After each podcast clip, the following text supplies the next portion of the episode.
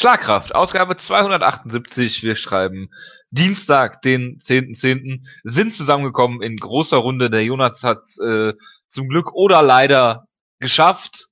Äh, Ryzen kommt am Schluss oder am Anfang der Ausgabe? Am Schluss, ne?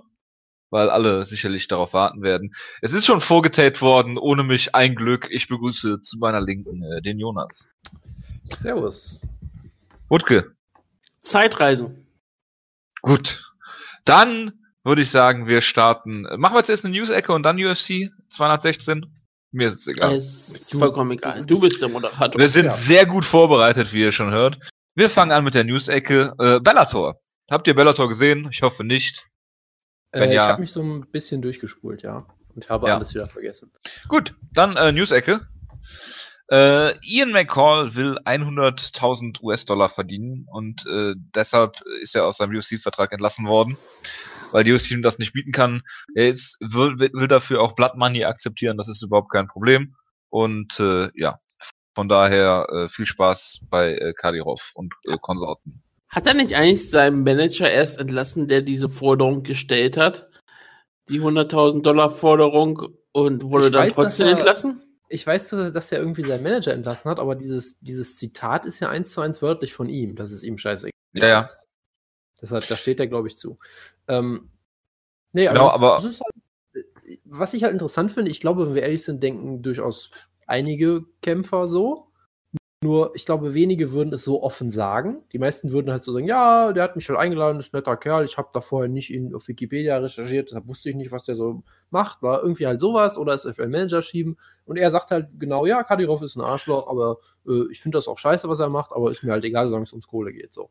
Und Muss ja Geld verdienen. Ich sag mal, man, man kann das halt äh, erfrischend ehrlich finden oder äh, sehr, äh, ich weiß auch nicht was. Äh, also Du findest es erfrischend ehrlich. Nein, das, das ist halt, also, das wäre die eine Sichtweise, die ich so nicht teile. Äh, wenn du halt die Sicht hast, dass es alle, dass alle es denken, aber keiner es willens ist auszusprechen. Oder du Was ist denn die Alternative? Jemand unterstützt Ka ähm, Kadirov und findet eigentlich ganz gut, was er so da tut.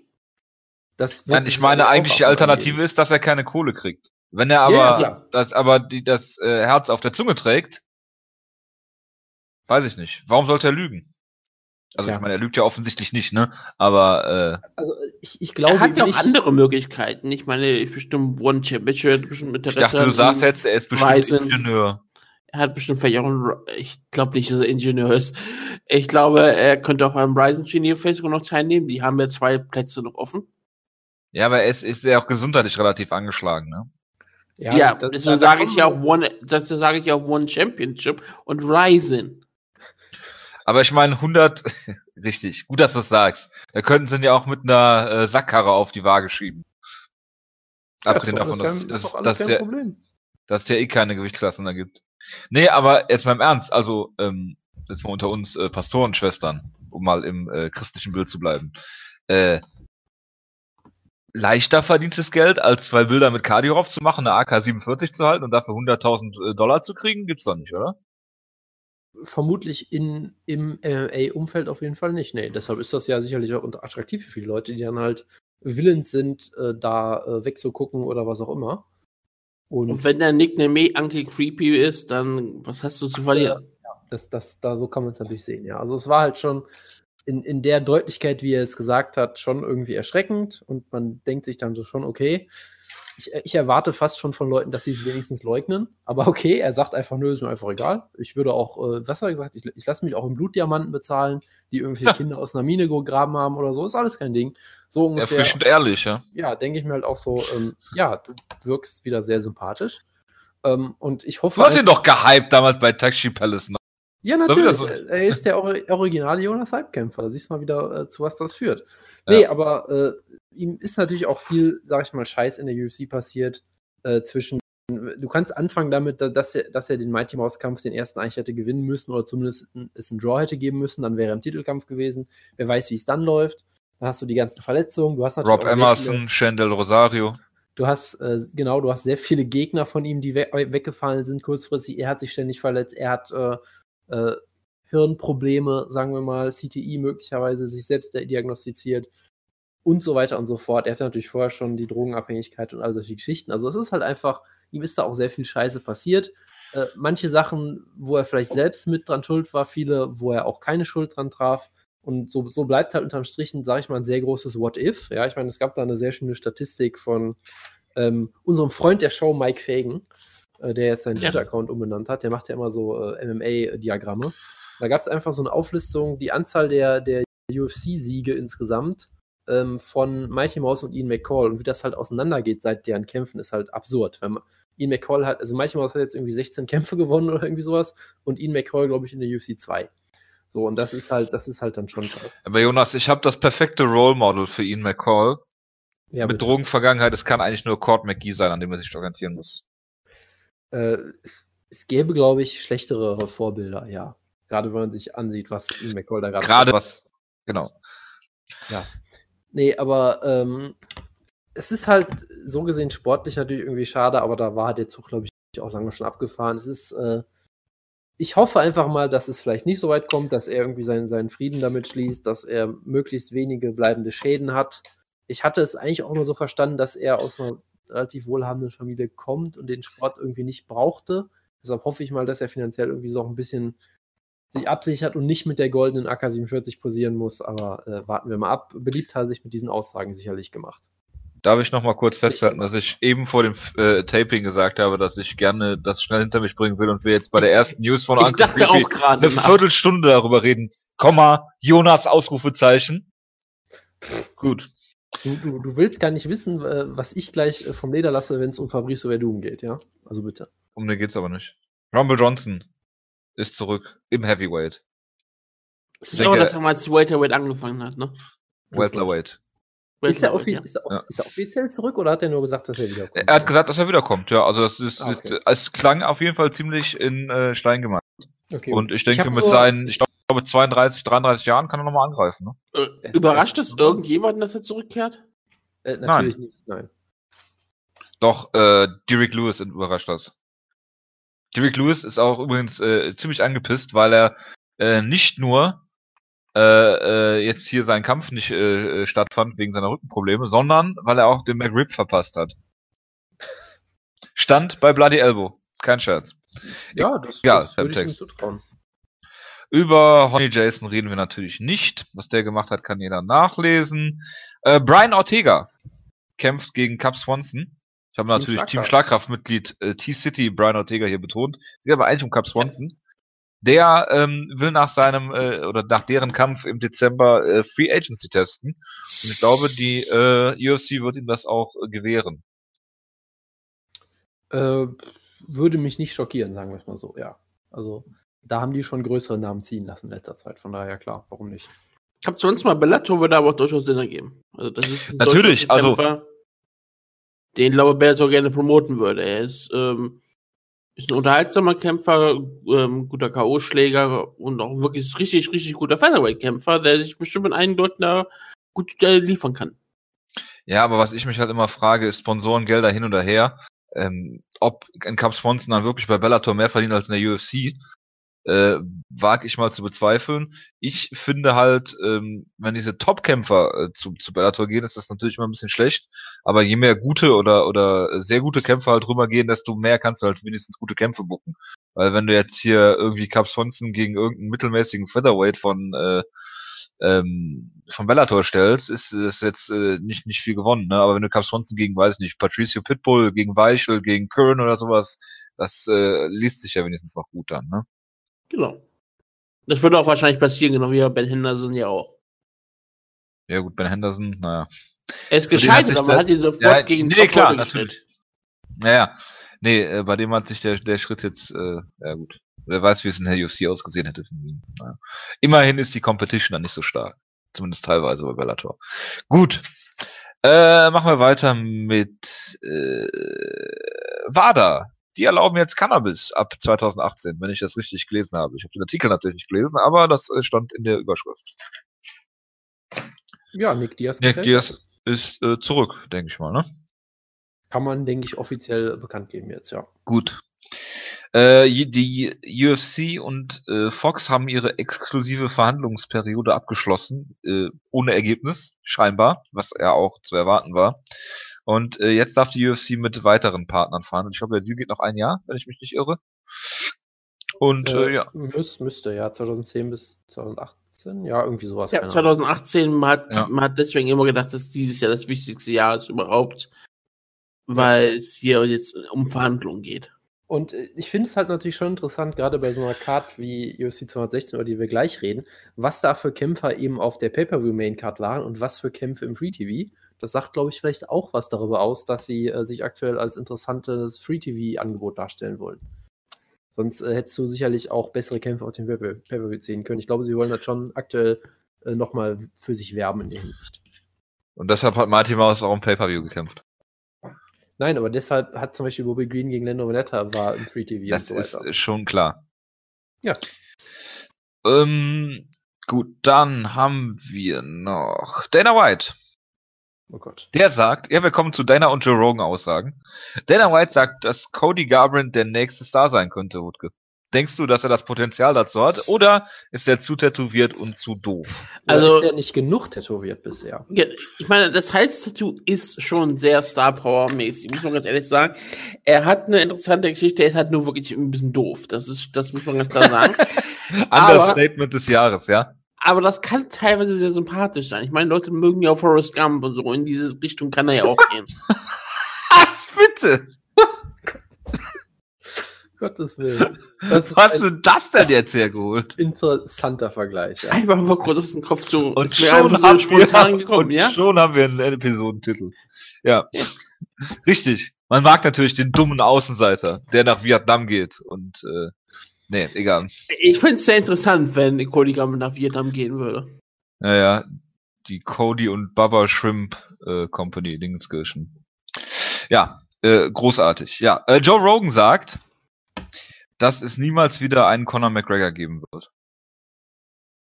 Außer Conor McGregor Jr. ist mir dann so eingefallen. Es ist aber auch richtig, es wird nie wieder äh, denselben Conor McGregor geben, außer wir fangen an, Leute zu klonen. Was Aber er, aber er hat ja schon einen Sohn namens Conor McGregor Jr. Er wäre trotzdem nicht derselbe Conor McGregor. Er wäre Ja, aber damit Conor geht's, es geht ja darum um Star Power und so weiter. Und Ich Power- vermute, es gibt sehr viele Conor McGregors auf der Welt. äh, ich glaube nicht.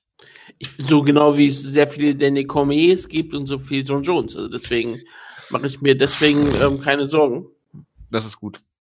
Also ich, ich denke auch. Und ich vermute, ich vermute, dass in, in der Zukunft viele Familien, die ein Kind, die die Familiennamen McGregor tragen, überlegen, einen Sohn Connor zu nennen. Genau die, wie die Familie Kane, die ihren Sohn Harry genannt hat. Sehr gut. Nein, also ich, ich glaube halt auch, dass äh, Conor McGregor natürlich ein nicht nur ein Once-in-a-Lifetime-Athlet ist, sondern ein Once-ever-Kämpfer. Das, heißt, Das kommt auch in diesem geben- Trailer zu dem Connor-Film vor, ne? Dieses Mike Goldberg Soundbit. da musste ich mich Das- erstmal ein bisschen zusammenreißen. Das war jetzt tatsächlich eher eine Referenz auf diese, diesen großartigen Hype, den er über Rousey damals gemacht hat, dass sie unbesiegbar ist und nie besiegt werden kann. Aber Ja, ja, aber der hat das doch auch, äh, er hat doch auch gesagt über Connor, dass, dass er der größte Star der Welt ist. das kann sehr gut sein, ja. Äh, was hast du, Rousey, gesagt? Ich habe nichts über Rousey gesagt. Oh Gott! Ich entschuldige mich ausdrücklich. Ah, liebe Gemeinde, jetzt wird's ernst. Es ist eine ganz besondere Ausgabe, denn ich lese ja immer die Einleitung von den Kapiteln vor, hier aus den ersten Buch Rousey zur Kämpferin geworden, mein Weg an die Spitze der Mixed Martial Arts. Und es ist das letzte Kapitel, das letzte Mal, wo ich eine Einleitung vorlesen kann. Es ist nicht das letzte Mal, dass ich diese Projekt halte. Nächste Woche gibt es noch was ganz Besonderes, keine Sorge. Aber es ist natürlich ganz wichtig, eine Sache zu sagen. Das Schwierigste ist einzuschätzen, wenn man am besten aufhören sollte. Es wird immer noch eine weitere Gegnerin geben, von der es heißt, den Kampf kannst du nicht auslassen. Gegen die hast du noch nicht gekämpft. Es wird immer jem jemanden geben. Wenn ich irgendwann meinen Rücktritt erkläre, werden einige Leute auf mich, werden einige Leute mich auf jeden Fall für einen Feigling halten, weil ich äh, die letzte Herausforderung nicht angenommen habe. Mit dieser Tatsache muss ich mich abfinden und merken, wenn es Zeit ist, zu gehen. Und diese Worte gelten heute noch genauso wie damals, als sie geschrieben waren. Und das Wichtigste ist in diesem Fall, das ist das Kapitel, was ich gesagt habe, Jonas soll es lesen, weil das ist das Kapitel, wo Ronda Rousey drüber redet, dass sie irgendwann unbesiegt abtreten wird, dass sie irgendwann einfach im Publikum sitzen wird, Titelkämpfe sich anschaut und genau weiß, dass niemals eine von den Kämpferinnen, die dort gerade kämpfen, ihr irgendwie auch nur das Wasser reichen können, dass der Sport niemals mehr auf den Höhepunkt sein kann, weil sie nicht mehr kämpft, dass sie auch im hohen Alter noch alle Leute besiegen kann und dass der Sport nie mehr weiterentwickeln wird als sie, als sie Ronda Rousey. Ja, und sie wird recht behalten. Sie wird natürlich recht behalten. Warum sie sollte ist, sie lügen? Genau, warum sollte sie lügen? Sie hat ähm, hellseherische Fähigkeiten, sie ist die Prophetin und das ist natürlich ganz wichtig. Und wir haben natürlich trotzdem heute noch Geburtstage. Heute ein Dienstag. Zum, zum Beispiel hat ähm, Carla Esparza Geburtstag, sie wird 30 Jahre jung. Wer auch jung wird, ist Jordan Mean. 28 wird er. Er wird langsam mal ein Mann. Das ist unglaublich. Marcin Bande, einer von Jonas Oh Kämpfern Gott. bestimmt, wird 28 Ja, Jahre jung. Bitte, was? Und, natü und natürlich auch sehr zentral, eine der ähm, besten Mixed Martial Arts Talente aller Zeiten. Wir gratulieren der Wahrheit, Brandon Vera. Dem Verified. bekannten- be bekannterweise Und- dem, dem originalen Conor McGregor, nämlich dem Mann, der natürlich im Light Heavyweight und im Heavyweight gleichzeitig Champion. Ach nee, Moment mal. Äh, Der originalen Muay Thai Machine. Das, das Richtig. sowieso, ja, genau. Ist die richtig? Und weil wir ähm, natürlich heute äh, erst tapen und natürlich Leute das am Mittwoch hören werden, haben wir Natürlich, natürlich auch Leute noch zu gratulieren. Und nicht nur ist darunter der Screen, sondern auch der französischstämmige Bomber. Ah. François Camon wird 35 Jahre jung. Traumhaft. Und damit ähm, gebe ich wieder ab an Jojo. Ja, ich bin gerade traumatisiert. Äh, von diesem äh, Segment. Gut, diese Zeiten sind ja auch bald vorbei. Die Zeiten, die nicht vorbei sind, sind die Zeiten, in denen Run Fighting Probleme hat. Weil, ähm, laut Twitter haben sie um 4.45 Uhr gepostet, dass der Stream jetzt funktioniert und einige ähm, Leute haben sich dann auch beschwert, dass es immer noch nicht bei ihnen lief. Äh, und naja, was soll ich sagen? Also ich, ich hatte kurzzeitig überlegt, ob ich UFC 217 live schauen soll. Ich habe mich dagegen entschieden aus Gründen. Und ja, diese Run-Fighting-Problematik ist immer noch nicht durch. Ähm, man kann wirklich nur hoffen, dass sich der Zone da irgendwann mal die Rechte sichert und wir dann entweder der Zone oder irgendeinen zuverlässigen Streaming-Anbieter oder Free TV oder Pay TV oder irgendwas, was einfach läuft, bekommen. Wie beispielsweise Eurosport. Achso, das ist eine Referenz zu Fußball. Ja. Ja. Oder Eurosport. Gut. Das äh, war die News-Ecke. Wir kommen zur Kampfankündigung. Äh, da haben wir Gökhan Saki, äh, der türkischstämmige Bomber, gegen äh, den, wie heißt der, Khalil? Heißt der Khalil? Runtree auf jeden Fall. Khalil Roundtree, ja. Saki, Ja. der eine hervorragende Vorstellung hatte in einer Ausgabe, die ich nicht gehört habe. Und äh, ja, Wo kriegt du, jetzt wo du uns damals instruiert hast, ihn äh, zu begraben, was wir natürlich nicht gemacht haben. Natürlich nicht. Weil wenn das jeder andere Kämpfer gewesen wäre ohne K1-Hintergrund, hätte man einfach nur gesagt, er ist ein schlechter gegessener Kämpfer, der K.O.-Power hat. Was er auch ist. So. Äh, dann haben wir Sabit äh, Magomed Sharipov gegen äh, Der Shaymon. nächste Hype- Wuhu. Was? Der nächste Halbkämpfer, ja. Gegen den Bruder von Marlon Moraes, äh, Shimion Monyon Moraes. Der nächste World Series of Fighting äh, Import. Bitte. Das klingt nach einem sehr unterhaltsamen Kampf und viel mehr wollte ich dazu jetzt gar nicht sagen. Wir haben ja keine Zeit. Carlos Condit ist zurück. Ein Glück. Ich freue mich sehr. Ähm, kämpft gegen Neil Magny, was nach einem hervorragenden Kampf zwischen zwei sehr großen Weltler-Gewichten äh, klingt. Und äh, ja, äh, Condit ist zurück. Äh, der Kampf an sich äh, ist gut. Äh, Condit ist auch erst 33, glaube ich. Äh, von daher warten wir mal ab, ob ihm die Pause gut getan hat. Ich meine, dieser Kampf nach der, nach der etwas kürzeren Pause gegen Maya war ja schon ziemlich heftig. Aber ich denke, das Welt, äh, Welterweight kann äh, Carlos Condit gut gebrauchen. Und ja, wenn Magny gewinnt, ist der halt auch oben direkt wieder dabei. Aber ich denke, dass Condit hier den Kampf gewinnt. Äh, und der scheint auch ziemlich für ihn gebuckt worden zu sein. Also es Ich ist auf freue freue mich äh, sehr. man hätte ihm auf jeden Fall einen härteren Kampf, Kampf geben können. Ja. Ja, zum Beispiel David Branch. Äh, Das wäre schwierig gewesen für ihn, das stimmt, ja. Ich weiß nicht, wie du jetzt auf David Branch kommst, aber du hast sicherlich. Weil man, weil man nach einer tolle- längeren Pause Luke, Luke Rockhold David Branch gegeben hat. Achso, ich dachte, du wolltest jetzt eine News mit David Branch erzählen oder irgendwie. Nein, um Gottes Willen. Nein, aber Carlos Condit immer einer meiner Top 3 Lieblingskämpfer. Wutke, möchtest du noch was sagen? Welche sind deine anderen Lieblingskämpfer?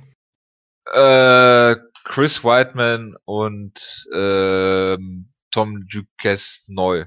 Da kommen wir gleich noch zu. Äh, Frankie Edgar. Das ist eine sehr gute Überleitung von mir. Ist, äh, könnte man auch zu einem meiner absoluten Lieblingskämpfer zählen. Äh, kämpft jetzt gegen Max Holloway. Äh, ja, Frankie ist natürlich froh, dass äh, Aldo den Gürtel los ist, auf jeden Fall, weil den Kampf hättest du nicht nochmal bucken können. Äh, Hättest du schon können, ne? muss aber nicht unbedingt sein. Und äh, Holloway gegen Edgar klingt nach einem hervorragenden Kampf, auf den ich mich sehr, sehr freue. Ja, auf jeden Fall. Das ist einer der besten Kämpfe, die du aktuell im Sport bucken kannst. Und ich bin sehr gespannt und freue mich sehr auf die erfolgreiche Titelverteidigung von Holloway. Ich freue mich auch darauf, dass äh, Frankie Edgar äh, einer der äh, vierte Two-Division-Champion in der UFC wird. Ist es Frankie Edgar langsam der Raya Faber der Neuzeit? Nein. Äh, nein, er ist noch. Er äh, hat einen UFC-Titel gewonnen. Das ist Ja. richtig. Jetzt haben wir eine bessere Version von Raya Faber, aber der Hot Tag ist ja, er kriegt jedes Mal einen Title-Shot, nach, nachdem er einen Sieg gefeiert hat. Er feiert aber mehr Siege als Uriah Faber zu dieser Zeit. Das ist richtig, er ist wahrscheinlich Der auch ein besserer Kämpfer als Raya Faber. In der Tat. Aber trotzdem ist das Argument ja für manche Leute da. Diese Leute möchte ich nicht weiter kommentieren. Okay. Gut, kommen wir zu UFC 216. Oh, jetzt habe ich einen Wikipedia-Artikel über Rumsteak hier geöffnet. Gut, äh, ja, erzähl uns doch mal bitte was dazu. Nein, nein, ich äh, habe sehr viel Hunger auf meinen Rumsteak gleich. Deswegen, äh, ja. Kriegen wir schon hin. Tony Ferguson gegen Kevin Lee, ich fange einfach mal an, ich bin so frei, ähm, weil ich den Kampf auch vollständig gesehen habe. Ja, äh, in der ersten Runde äh, ist vor allen Dingen aufgefallen, dass Kevin Lee eine Staph-Infection hat, was die Commission nicht daran gehindert hat, ihn natürlich äh, äh, zu clearen für den Kampf. Das ist natürlich alles überhaupt kein Problem. Ähm, ja, Kevin Lee kam sehr gut rein in den Kampf hat den äh, hat im äh, Stand sehr gut ausgesehen. Ferguson hat langsam angefangen, wobei, wenn man sich mal zurückerinnert, äh, ist es selten, dass Tony, also selten ist übertrieben, ne? Aber Tony Ferguson gibt gerne schon mal die erste Runde ab. Gegen Barbosa fällt mir jetzt ein, gegen Lando Vanetta äh, und weitere. Äh, aber äh, dass Kevin Lee dann halt so schnell die Mount bekommen hat, zum Beispiel, das hat mich schon sehr gewundert. Ähm, aber Tony Ferguson ist immer ruhig geblieben und du hast schon ge gemerkt, je, je weiter der Kampf ähm, voranschreitet, desto, desto besser wird ähm, Tony Ferguson. Äh, in der zweiten Runde konnte man sehen, dass es dann so langsam ähm, das Momentum geschiftet ist Richtung äh, Tony Ferguson.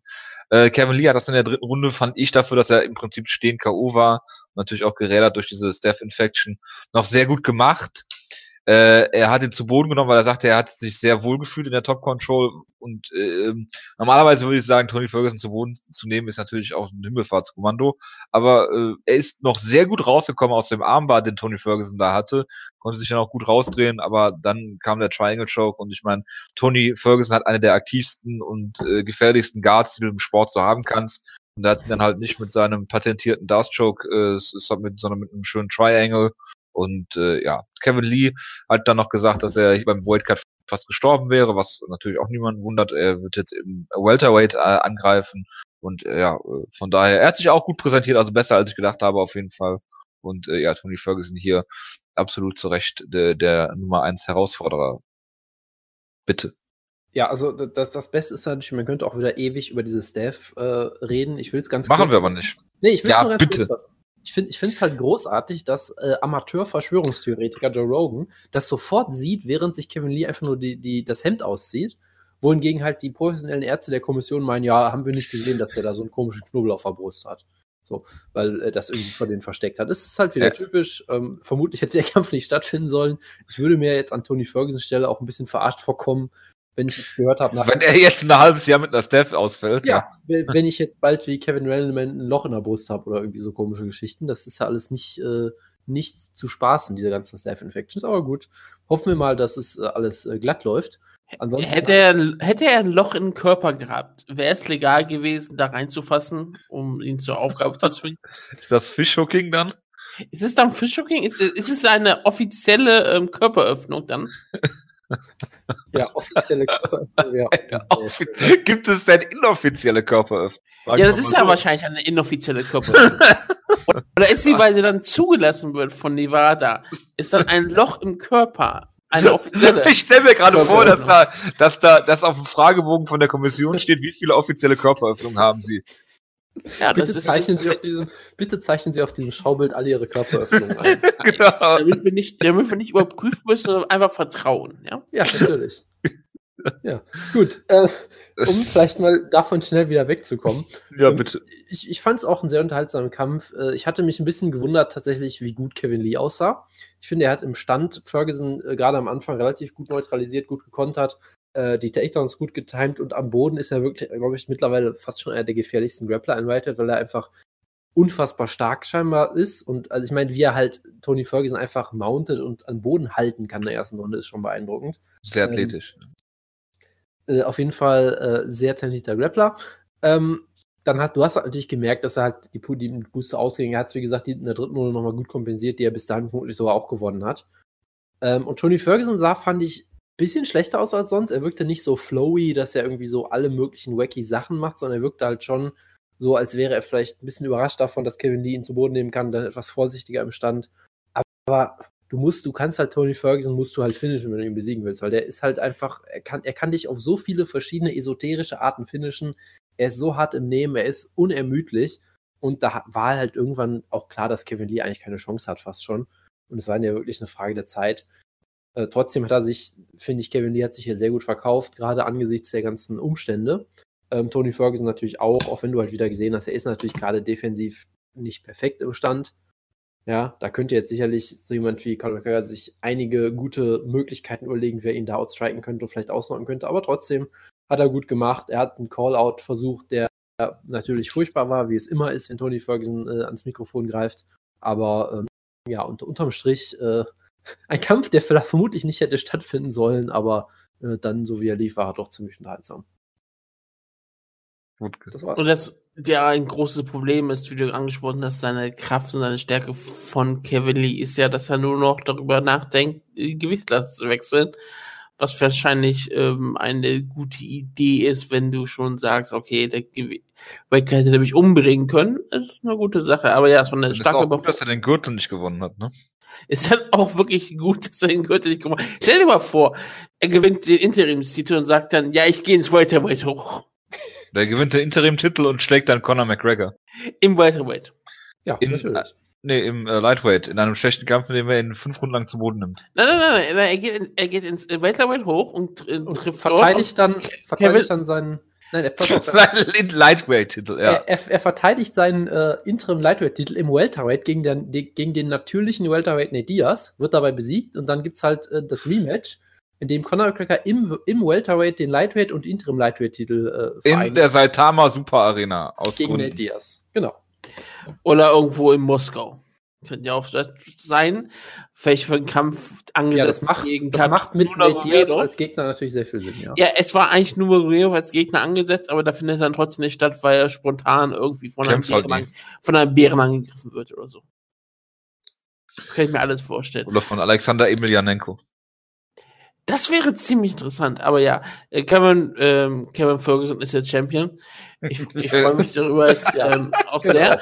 Er ist auch einer der sympathischsten ähm, Charaktere. Jonas hat mir ja komplett ins Herz geschossen in letzter Zeit. Es ist, Kevin Ferguson. ja, Kevin Ferguson. Immer Der. Kevin Ferguson. Ja. Dieser Kevin Ferguson, der auch Tony genannt wird von seinen Freunden. Ach, okay, Ach, der, der ja. Interims Lightweight Champion ist. Ähm, es wird, wie gesagt, spannend zu sehen sein, was die Zukunft für ihn bringt. Weil, ganz ehrlich gesagt, niemand weiß, was jetzt passiert, oder? Conor McGregor möchte gegen Nate Diaz antreten. Tony Ferguson hat irgendwie eine Fehde mit Khabib angefangen, die er auch irgendwie zu Ende bringen möchte, hat aber jetzt auch wieder über Conor hergezogen. Logischerweise, sollte er auch sonst tun. Ähm, ich könnte mir durchaus vorstellen, dass die UFC auf lange Sicht überlegt, beide Gürtel einfach zu behalten, so wie welche Boxliga ist es? Die WBA mit den Diamond-Titeln?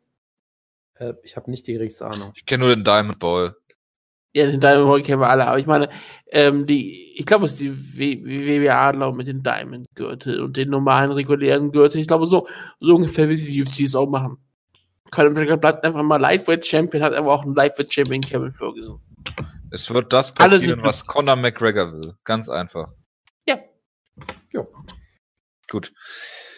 Dann äh, kommen wir zum Co-Main Event. Ich habe den Kampf nicht gesehen und ich bitte den Jonas vor allem, dich kurz zu halten, damit der Jonas anderthalb Stunden über das Finish reden kann. Bitte. Zu Recht nebenbei. Ja. Aber bitte auch kürzer. Äh, Ja. sorry, er hattet gerade Aussätze, deshalb weiß ich nicht. Soll ich jetzt loslegen? Ja, du sollst loslegen und sollst eine Viertelstunde über das Finish reden. Nein. Dafür sollst du dich aber mit dem Rest des Kampfes kurz halten. Das, das hat Jojo genau so gesagt. Ja, so, ähm, sorry, gerade kurz äh, abgelenkt. Genau, also es war halt eigentlich der erwartete Kampf. Mighty Mouse hat ihn vollkommen dominiert in jeder Hinsicht. Äh, Ray Borg hat sich nicht äh, komplett einschüchtern lassen. Er hat es immer weiter versucht, hat auch ein, zwei Takedowns geholt, was ihm halt nichts gebracht hat, weil er sofort wieder outgrappelt wurde. Und du hast natürlich gesehen, dass Mighty Mouse einfach äh, Lichtjahre äh, vor ist, äh, technisch, im Clinch, im Ringen. Hat ihn äh, wunderbar natürlich am Boden kontrolliert, zermürbt und so weiter und so fort. Wie man das von Mighty Mouse kennt, muss nicht viele Worte zu verlieren, weil er war einfach in jeder Phase besser, so wie man das von Mighty Mouse halt kennt. Hat ihn methodisch auseinandergenommen, hat immer wieder versucht, ihn zu finishen mit Kimuras und so. Es hat halt nicht geklappt. Und dann hat sich gedacht, hey, ich habe da noch was ganz Besonderes in, in meiner Trickkiste. Und dann hat er halt das Finish rausgeholt. Ich weiß nicht, möchte einer von euch das mal zuerst beschreiben, vielleicht? Es ist ein Pro Wrestling Move. Das habe ich ja, glaube ich, auch schon in, genau. in der Das Vergangenheit erzählt. Aber, aber das ist ja, das würden die Leute ja erst später hören. Das ist, so funktioniert Zeit. Das ist sehr interessant. Ähm, er hat ja wirklich einen wunderschönen Belly-to-Back-Ansatz an, schon German Suplex. Er wirft ihn dann hoch. Und normalerweise denkst du, okay, er wird ihn jetzt zu Boden werfen und eine wunderbare Position einnehmen können, vielleicht. Aber ähm, Demetrius Mouse Johnson entscheidet sich einfach spontan im Flug. Ich hole es hier raus eine Armbar irgendwie. Und es funktioniert. Im Flug springt er auch mit hoch, holt sich den Arm und danach ähm, misshandelt er den Arm für 20 Sekunden Ray Borg. Unfassbar hart im Nehmen und noch äh, mit allem, was er verteidigen konnte, hat er sich so lang wie möglich verteidigt. Das war äh, ziemlich hart mit anzusehen, wie Johnson da wirklich den Arm hin und her bewegt und wie die Gelenke wahrscheinlich halt nur am Knacken sind und äh, wirklich, als der letzte Moment da war, und bestimmt klar war, er wird den Arm wahrscheinlich noch brechen müssen, gibt dann Ray Brock auf, aber er hat wirklich alles dafür getan, dass er nicht so getappt wird. Ähm, trotzdem, das ist eine der besten Submissions aller Zeiten, das drauf ist, ist ganz klar. Es ist technisch gesehen unglaublich. Es ist eine Sache, die man im Pro Wrestling sehen würde und wo man danach sagt, das wird in der Realität nicht stattfinden können, weil sowas passiert. Sowas kann nur klappen, wenn man, wenn es abgesprochen ist. Aber ja, Demetrius Johnson ist halt so gut. Er lässt es einfach so aussehen, als wäre es fake. Genau, und die eine Sache, die man vielleicht noch kurz sagen muss, das war natürlich nicht spontan, sondern äh, lange trainiert im Gym. Äh, Natürlich, halt natürlich, klar, klar, natürlich war es trainiert, absolut klar. Äh, glaubst du, dass das nicht so ist? Ja, Das, das würde, Ich glaub glaube- nicht, ich glaube, Ich Demetrius glaub- Johnson hat sich einfach spontan dazu entschieden. das, das, Es war eine. Weil Brad, Brad Okamoto, glaube ich, war es von ESPN, hat gesagt, dass ihm irgendjemand bei, vor UFC 215 schon gesagt hat, dass er gesehen hat, dass Mighty Mouse im Gym aus Su Suplessen äh, Armbars holt. Ja, also, also Äh, nach, bei nach den irgendwelchen. Das sind halt, sind, sind halt Gerüchte. Und das ist wie Zeit. Er könnte ja auch aus der Zukunft in die Vergangenheit gereist sein. Ja. So wie wir es Also ja auch schon getan haben. Ich, ich glaube, den Eindruck, den ich gerade von Mighty Mouse und insbesondere auch von Matt Hume und dessen Trainingsstil habe, kann ich mir das kaum vorstellen, aber egal. Es gab ja auch Bemühungen, de, den, die Submission als äh, The Mouse Trap zu benennen. Wohingegen Mighty Mouse dann sagte, nein, nein, Mouse Trap ist eine zweite geheime Submission, die ich auch noch nicht ausgepackt habe. Der hat ja jetzt noch einen anderen Namen gegeben, den ich schon wieder vergessen habe. Ähm, aber ja, es war halt eins der besten Submission-Finishes aller Zeiten, würde ich sagen. Was natürlich passend ist, weil es war, glaube ich, sogar am Geburtstag von Rio Chonan, was sonst immer so die Nummer eins ist für, für viele Leute. Dieser Flying äh, Scissor Heel gegen Anderson Silva. Und das war Der natürlich, d- genau, das war halt auch das perfekte Ausrufezeichen, weil es war halt schon in Anführungszeichen unspektakulär, weil halt, also bis dahin, weil Johnson halt so klar dominiert hat, dachte so, ja gut, Ray Borg äh, ist hart im Nehmen, er wird sich jetzt nicht tappen lassen mit irgendwie einer Kimura, das heißt, er wird vermutlich über die Decision gehen, das ist ein bisschen unspektakulär. Und ja, dann hat Mighty Mouse halt gesagt, äh, nö, ich mache jetzt mal den Vulkan und äh, ziehe mir da dieses absurde Finish aus dem Hintern. Ähm, und hat damit es halt, sag ich mal, geschafft, seinen Rekord auch wirklich mit einem riesigen Ausrufezeichen zu versehen. Und ich möchte jetzt nicht sagen, dass das jetzt der der Breakthrough-Moment für ihn war und dass er jetzt ein Star ist. Nein, natürlich nicht.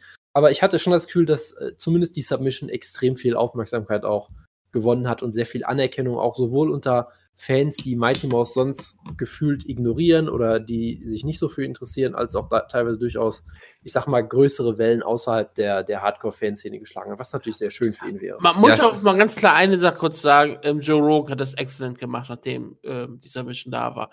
Also der hat alles dafür getan, das so zu hypen, wie es Joe Rogan halt kann. Er hat das dann wirklich dargestellt, dass, dass die vielleicht beste technische Submission, die er je in seinem Leben gesehen hat. Auch eine der kreativsten Submission, die er je gesehen hat. Und Joe Rogan ist jemand, der sehr viele Submission gesehen hat und auch das, glaube ich, sein Wort hat trotzdem. Vor allen Dingen vom Hippo. Ja, Anthony er hat, er hat, glaube ich, immer noch relativ Gewicht und wenn er sowas die ganze Zeit sagt, dann ist das auch schon mal eine gute Sache. Das macht für gute Soundbites. Ja. Vor allem äh, muss man ja auch sagen, es ist jetzt hier der, der Sieg, der ihn für immer unsterblich macht. Ne? Äh, gegen jemanden, den eigentlich niemand so richtig auf dem Zettel hatte, außer Jonas natürlich. Nicht mal Jonas hat ihn jetzt schon im Titelkampf. Ne? Ähm, äh, äh, dominiert ihn klar und ähm, wenn das jetzt nicht dieses Finish gewesen wäre, hätte es halt gesagt, okay, er hat Ray Borg besiegt, okay, er ist jetzt der alleinige Rekordhalter, was Titelverteidigung angeht und und und. Äh, aber so hast du wirklich nochmal diesen, diese Banner-Submission und äh, das hat einfach perfekt gepasst. Er hat jetzt die meisten Fünftrunden-Finishes in der UFC-Geschichte auch noch. Also ähm, holt sich einen Rekord nach dem nächsten und es ist einfach nur beeindruckend, was, was Mighty Mouse abzieht.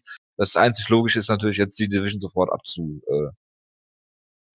Äh, ja, bitte. Will ja, jemand das, das noch weitermachen? Gut, das äh, freut mich sehr. Gut, da Jonas jetzt wieder Bilder von 10 postet, was ja Jonas Lieblings-Content äh, ist, ne? äh, machen wir einfach mal weiter mit Fabrizio Verdum gegen Walt Harris. Äh, dieser Kampf, der Short Notice dann zustande gekommen ist. Mark Godby hat sich echt äh, guten Abend machen können. Ich glaube, er hat einfach äh, äh, seine Kohle bekommen und durfte dann nach Hause. Äh, ja, Fabrizio Verdum äh, hat hier einen Single Leg Takedown geholt und eine wunderbare Armbar Submission gegen einen Gegner, der völlig überfordert war. Ja, also das ist halt das, was Fabrice Verdum gegen 90, 99,9% aller Menschen auf dem Planeten vermutlich machen würde. Und auch gegen trainierte Top, was weiß ich, was Walt Harris ist, 25, 20 Heavyweights oder so. Und es ist halt natürlich weiter beeindruckend, was er für ein hervorragender Grappler ist. Und äh, er hat natürlich die, die, die, die, Punchers-Fans, die Walt Harris vielleicht in irgendeiner Weise hatte, ihm sofort weggenommen und hat das natürlich sehr gut gemacht. Und ja, es ist jetzt auch natürlich keine neuen Informationen, die man hier hat, aber ja, das war natürlich ein schönes Finish. Deswegen reden wir auch nicht darüber. Er war halt einfach ein Opfer, was rausgekarrt wurde und das ist dann halt, ähm, wenn du einspringst, ist es halt immer so eine Sache. Es war kein Verlust ja, für Walt Harris, aber ähm, bringt es ja auch nichts. Mark Gottbier hätte einspringen müssen. Mark Gottbier hätte den Kampf gewonnen. The Handoff. Mark Godby ist halt ein Versteher, weil er hat gesagt, nö, Walt Harris, mach du mal, ich lasse mich einfach dafür bezahlen, dass ich äh, den Kampf abtrete. Genau, ich bin und, bei Ryzen ja schon nicht angetreten. Also. Und kriegt jetzt ja, glaube ich, bei UFC 217 einen Kampf. Das heißt, er kriegt, wird halt zweimal in, in einem Monat bezahlt und muss dafür einmal kämpfen. Also, Walt, äh, also Mark Godby ist ein Versteher. Ja. Äh, dann haben wir den ersten äh, Sieg einer Italienerin in der UFC, glaube ich, ne? Und zwar mit äh, Mara Romero Borella. Das hast du hat das, ausgesprochen. Hat das jemand, hat das jemand überhaupt gesehen? Äh, nein. Gut, Benil Dariush hat gegen Evan Dunham gewonnen. Eine Majority, äh, nee, es gab ein Majority Draw, Entschuldigung. Genau. Äh, Willst du was dazu sagen, Jonas? Das ist ja dein absoluter äh, Lieblingskämpfer, Benil Dariush. Es war, halt ein, es war halt ein guter Kampf, wo äh, Dariush ihn furchtbar verprügelt hat in der ersten Runde. Das war sicherlich eine 10-8. Und danach ist er halt, hat sich halt ein bisschen verausgabt, vielleicht wurde er ein bisschen müde. Und dann kann man dann auf jeden Fall die letzten zwei Runden geben. Das heißt, ein Draw ist für mich eigentlich das perfekte, die perfekte Scorecard hier. Und ja, was soll man sonst sagen? Es sind halt beides richtig gute Kämpfer und du merkst halt bei diesem Kampf einfach wieder, wie verdammt gut und wie verdammt tief diese Division ist. Und das ist eigentlich das Einzige, was man dazu unbedingt sagen muss. Und dass du Benil Darius zu viel gehypt hast. Pff, also jetzt ein Draw gegen Evan Dunham haben, heißt jetzt nicht, dass man kein guter Kämpfer ist. Aber gut, wie du meinst. Du hast aber äh, sehr viel mehr von Benil Darius erwartet. Ich weiß nicht, ob ich ihn jemals als Title Contender gehypt habe, aber okay, wenn du das meinst, wird das sicherlich stimmen. Natürlich hast du das getan. Aber wir kommen ja jetzt äh, zu äh, der nächsten äh, Jonas-Geschichte. Willst du die Namen vorlesen, Jonas? Ich weiß nicht, was an den Namen so schwierig sein soll. Cody, Cody, Cody- Stammann, Cody Stamen hat Tom Duquesnoy besiegt. So. Tom Duquesnoy. Cody, Cody Stamen, der. neu. Ähm, Cody Stamen, der trainiert. Jetzt von dir gehypt wird. Nein, nein, nein, nein, nein, nein. Cody Stamen trainiert mit äh, Darren Cruikshank und sieht vom Körperbau her, kämpft auch so ein bisschen so mit den Sidekick, sieht vom Körper Ich aus. dachte, er hätte einen äh, Schnäuzer wie Darren Cruikshank. Nee, aber äh, er Schade. zeigt halt diese, diese Sidekicks auch so ein bisschen. Und er hat halt die Physik, äh, die, die, die, die, das Aussehen, den Körperbau von Sean Shirk, was eine sehr interessante Kombination Ich dachte schon, du sagst Kätzchen Shark? Nein. Nein. Ähm, ja, und er hat hier Tom Duquesnoy besiegt. Äh, Tom Duquesnoy hat äh, eine enttäuschende Leistung abgeliefert, hat die erste Runde relativ klar gewonnen. Für mich sah da ganz gut aus. In der zweiten Runde wurde er halt ein paar Mal zu Boden genommen, hat dadurch verloren. Und in der dritten Runde weiß ich ehrlich gesagt nicht, was los war. Die Luft war einfach komplett raus und er hat sich einfach outstriken lassen. Ich weiß nicht, ob er einfach zu, große, zu großen Respekt vor den Takedowns hatte und deswegen im Stand auch nichts mehr auf die Reihe gekriegt hat. Aber ja, das war eine schlechte Leistung von Duquesnoy. Äh, Cody Stamen ist sicherlich äh, kein schlechter Kämpfer, es ist kein Weltuntergang. Tom Duquesnoy ist ja noch sehr jung, 24 Jahre gerade erst, aber das ist natürlich schon ähm, ein Setback, wie man so schön sagt. Es ist einfach der typische Werdegang eines Jonas Halbkämpfers, oder? Das äh, wird sich dann zeigen, ne? Das, der, der Weg ist auf jeden Fall äh, gemacht. Stille, schön. Groovy Lando Vanetta gegen Bobby Green. Will jemand was dazu sagen? Du hast Äh, den Kampf gesehen, ne? Es war ein interessantes Slugfest, in dem Lando Vanetta in der ersten Runde einen Punkt abgezogen bekommen hat. Für eine unfassbar äh, äh, dumme, dumme Aktion von ihm. Aber Jojo, Eigentlich. Jojo, hast da- du denn nicht den Kommentar von Joe Rogan gehört? Ja, es war nur mit dem Oberschenkel. Das ist Soft Tissue, das ist kein Problem. Deshalb Nein. zählt das ja nicht. eine, wenn du, wenn du mal siehst, also ich meine, äh, Lando Vanetta wollte mit dass Bobby Green äh, aufsteht. Und wenn du mal nachguckst, wenn in dem Moment, wo er, äh, klar, äh, ist, klar ist es ein legales Knie, aber ich meine, wenn es eine halbe Sekunde später ist, ist es wieder legal. Ne? Also es ist schon, ähm, es ist schon ähm, ziemlich eng gewesen. Ne? Und ähm, man muss dazu sagen, Punktabzug finde ich absolut richtig. Egal wie es trifft, es war intentional und es war illegal und es hat einen Punktabzug äh, zur Folge. Das fand ich erstmal eine sehr gute Leistung von Herb hier und nicht so, ja, wenn du es nochmal machst, dann äh, ermahne ich dich nochmal und dann greifst noch in die Augen und dann gibt's vielleicht noch einen Tiefschlag und dann kann ich eventuell einen Punkt abziehen. Ne? Das äh, fand ich schon mal sehr gut. Äh, Lando Vanetta sah am Anfang sehr gut aus. Bobby Green ist äh, meines Erachtens dann immer äh, gut äh, besser in den Kampf reingekommen und ein Draw äh, ist für mich hier äh, vertretbar. Bitte. Genau, also äh, ganz kurz, mir, mir ging da Rogan sehr auf den Keks. Im Main Event fand ich ihn lustig, weil er halt wieder äh, natürlich auch dann Kevin Lee nach der Steph Infection fragt und so, überhaupt nicht Company Man ist und wo man ja sonst das Interesse hat, das unter den Teppich zu kehren. Er fragt einfach ganz offen, das ist dann natürlich mal sehr lustig. Hier ging er mir halt auf den Nerv, weil er halt sehr klar irgendwie auf dem Lando Veneta Hype Train war, fand ich. Und er hat halt alles getan, um dieses illegale Knie einfach unter den Teppich zu kehren im Prinzip. Hat gesagt, ja, es hat ja gar nicht getroffen, das war ja mit dem Oberschenkel, deshalb zählt das ja eigentlich nicht. Hat dann mehr oder weniger angedeutet, dass man ja den Punkt deswegen eigentlich auch nicht mit hätte wegnehmen müssen, so, so durch die Blume gesprochen. Hat dann gesagt, ja, es war ja auch eh eine 10-8-Runde, so mehr oder weniger, weil er hat ihn ja zu Boden geschlagen, deshalb, äh, dann wäre es ja eh kein Draw und alles so weiter. Hat irgendwie die ganze Zeit immer weiter darüber redet, hat irgendwie verlangt, dass wir 87 Replays von diesem Kniestoß sehen, der halt natürlich vollkommen illegal ist, egal womit er jetzt trifft, zählt ja auch die Absicht in dem Fall durchaus, finde ich auch. Und es war halt einfach vollkommen daneben in dem Fall. Deshalb, ich finde den Draw auch vollkommen in Ordnung. Du kannst viel diskutieren. Ich meine, Bobby Green hat ihn in den letzten Sekunden des Kampfes fast noch ausgenockt. Ähm, sonst waren es halt die, die äh, letzten zwei Runden eigentlich ziemlich ausgeglichen. Du hast halt wieder gesehen, dass Dano Veneta halt sehr spektakulär kämpft und jemand ist, der Highlight-Finishes zeigen will und das oft, glaube ich, auch zum Nachteil für ihn wird, weil er halt nicht so kämpft, wie er vielleicht kämpfen sollte, sondern so, wie er kämpfen möchte. Äh, du hast gesehen, dass Bobby Green gut zurückgekommen ist, ihm da einige Probleme gegeben hat. Es war einfach ein hervorragender Kampf, wie ich fand.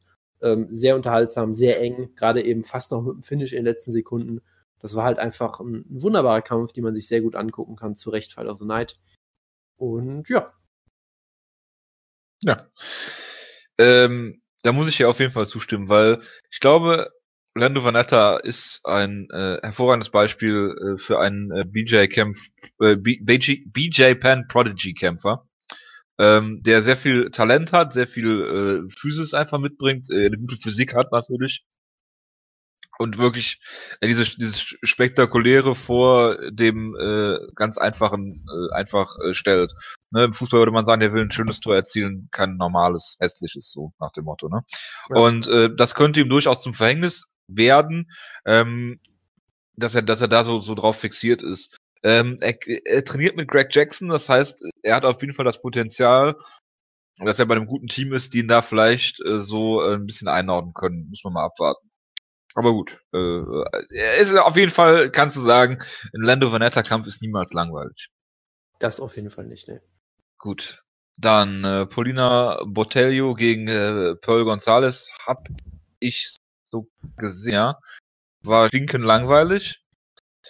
Äh, Match schnell gegen Marco Beltran habe ich nicht gesehen. Dann John Moraga gegen Magomed äh, Bibulatov. Man könnte meinen, Bibulatov ist ein Jonas Hype-Kämpfer, wenn er halt nicht. Äh, ich sagte, man könnte meinen, dass er einer man, ist. Man könnte wirklich meinen, ja, weil er Russe wenn, ist und. Wenn er keine, ja. wenn er nicht, wenn er nicht zur Kardiorov Connection gehören würde, wäre es ein Kämpfer gewesen, den Jonas hundertprozentig äh, gehypt hätte. Und auch einer der beliebtesten Kardiorov-Kämpfer von Kardiorov selber. Also, er, hat schon mehrfach explizit, er hat jetzt schon mehrfach explizit gelobt. Ja, und ich habe ähm, euch auch im Gruppenchat im Ominösen geschrieben, äh, dass, also vor dem Kampf äh, zeigen sie ja immer die Wettquoten, äh, dass er ein Plus 600 äh, äh, äh, Favorite ist und äh, äh, Moraga ein äh, 4,25 Underdog, also äh, 4,25er Quote im Prinzip, wenn man das in deutsche Quoten umrechnet. Und ähm, da habe ich mir auch gedacht, wenn ich das früher gewusst hätte, hätte ich mich sicher vielleicht äh, einen äh, ne, Zehner auf Moraga gesetzt. Weil Moraga ist kein schlechter Kämpfer und dieser Bibulatov-Hype, der ging mir auch so ein bisschen auf den Sack, um ehrlich zu sein.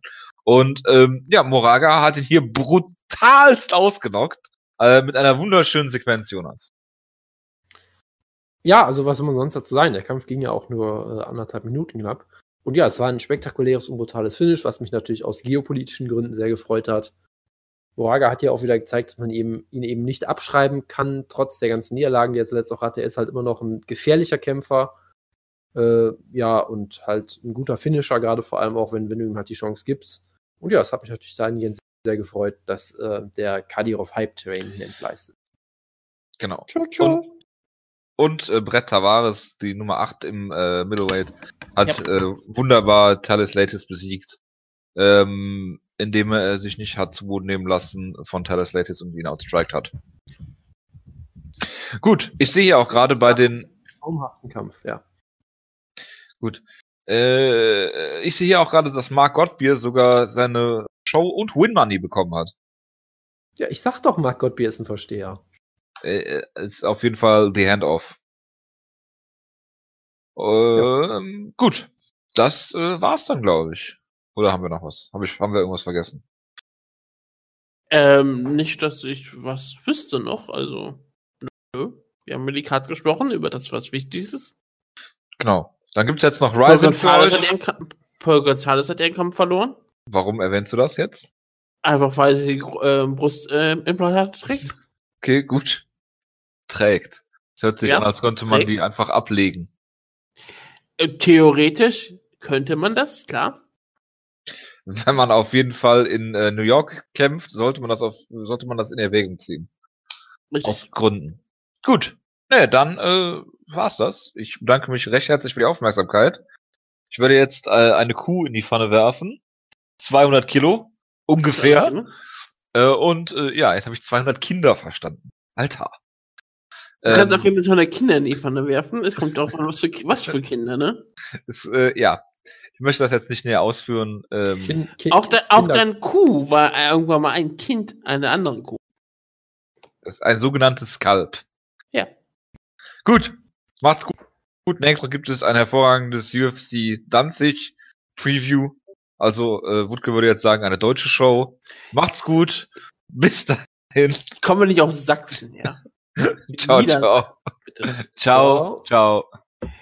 Jonas, erinnert sich noch daran, dass wir uns mal darüber unterhalten haben, über Zeit und wie Zeit funktioniert und wie besonders Zeit ist, dass gerade das, dass, dass wir jetzt etwas aufnehmen, vorzeitig, es aber für die Leute erst später zu hören ist, außer sie sind exklusiv auf unserem Discord-Server, denn dann ist es für sie richtig in der Zeit, aber chronologisch gesehen ist jetzt die Sendung ja am Ende, aber wir, ne- das ist, haben wir zuerst aufgezeichnet. Ist das nicht irre? Ich erinnere mich, darüber mal geredet zu haben, ja. Ja, das ist schon ein Zeichen von ähm, Déjà-vu. Und ähm, es freut mich, dass wir hier sind. Es ist Zeit für Reisen. Keep up Rising Together. Ich bin gerade auf der Reisen-Website und ich gucke immer noch, ob die das Konzept mal verändert haben. Auf ihrer About-Page. Nein. Immer noch ist das hier der FIFA World Cup und die UEFA Champions League des Mixed Martial Arts zu werden und natürlich der Rugby World Cup und die World Aquatic Championships. Also ähm, ich bin sehr gespannt drauf, was uns das heute bringt. Denn World Aquatic Championship ist ja auch ähm, passend, denn wir, wir sind ja in der Marinemesse Fukuoka und ähm, dort findet Rising Fighting World Grand Prix 2017 statt. Autumn, also Herbst. Äh, Es ist auch sehr herbstlich aktuell, wunderschönes Wetter immer nur. Und wir sind bei Ryzen. Wir haben eine riesengroße Show. Davon ist vieles ähm, so halbwegs in interessant. Es gibt gerade die, die letzte Hälfte, also das, was die Hauptkämpfe sind, da, da ist wieder total viel Spannung dabei, viel Unterhaltung, was man sich vorstellen kann. Aber ähm, sonst für eine Ryzen Card ist es ähm, schwierig einzuschätzen, wie die Card wird. Ich vermute, sie wird unterhaltsam, aber es ist halt nix, wo ich sofort sagen würde, yo, eine riesengroße Show, nicht wahr? Ja, also man kann zu vielen Kämpfen, wie wir vielleicht noch sehen, äh, nicht unbedingt so viel sagen, aber kommen wir ja gleich dazu. Ja, deswegen wird es wahrscheinlich etwas kürzeres Preview sein, aber das ist auch nicht wirklich schlimm. Wir haben nur den Jojo das erspart und dann haben wir auch mehr Zeit, über andere Sachen zu reden. Beziehungsweise wir haben mehr Gez- Zeit gehabt, darüber geredet zu haben. Denn wenn ihr es hört, ist die Show ja eigentlich schon egal. Zeit. Zeit ist ähm, spannend. Ähm, die Show beginnt und über die kann ich überhaupt nichts sagen, dass ich überspringen will. Ich werde nur die Namen äh, vorlesen. Mit Kickboxing kämpfen.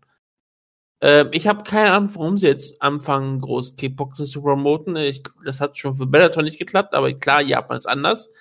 Klar, klar Tenshin Nasukawa ist ein riesengroßer Kickbox-Star. Vielleicht wollen sie gucken, ob sie vielleicht jemanden aufbauen können, mit dem sie dann Nasukawa in ein Kickbox-Duell stellen können, aber sonst sehe ich eigentlich keinen großen Grund für Kickboxen, außer dass es halt irgendwie Japan ist, oder? Ja, also die, die offizielle Begründung von ihnen war ja, dass sie, ich glaube, sechs Kickbox-Matches gebuckt haben, davon endeten fünf in einem K.O., also das ist irgendwie cool und deshalb machen wir das jetzt weiter. So ungefähr. Ja, genau. Ja, keine Ahnung. Wir haben Yoshiba Kyoiken Morimoto gegen Ryota Retsuyakim. Wir haben Yuki gegen Davish Kurogi und Ishii Ishii gegen Jin Mandokoro. Entschuldigung, ich habe mich verlesen, Mandokoro. Ähm, da, damit beginnt die Show, aber das ist für mich ähm, nicht wirklich relevant. Sagt keiner von den Namen was. Es sind bestimmt, bestimmt unterhaltsame Kämpfe, es sind die leichteren Gewichtklassen. Da ist Kickbox eigentlich immer sehr interessant. Also, sind wir mal ehrlich, es ist technisch immer schon mit anzuschauen. Aber ich weiß nicht mal, ob ich mir das überhaupt anschauen werde, dass wenn ich einen Teil der Show vielleicht live sehen werde. Ja, also ich, ich glaube, das Einzige, was man erwähnen muss, äh, man merkt bei dem einen, glaube ich, dass er, dass er Thailänder ist. Äh, Ja. Der wunderbare Ryota Rensei Jim, was ja, wie ich finde, eine tolle Tradition ist, dass man einfach äh, als Nachnamen des Kämpfernamens immer das Gym nimmt, für das man trainiert.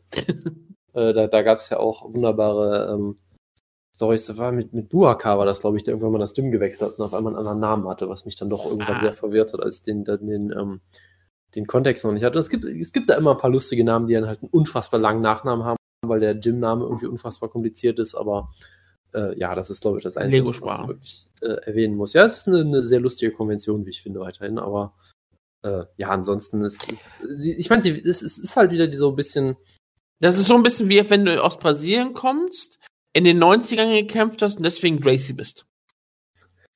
ja, genau.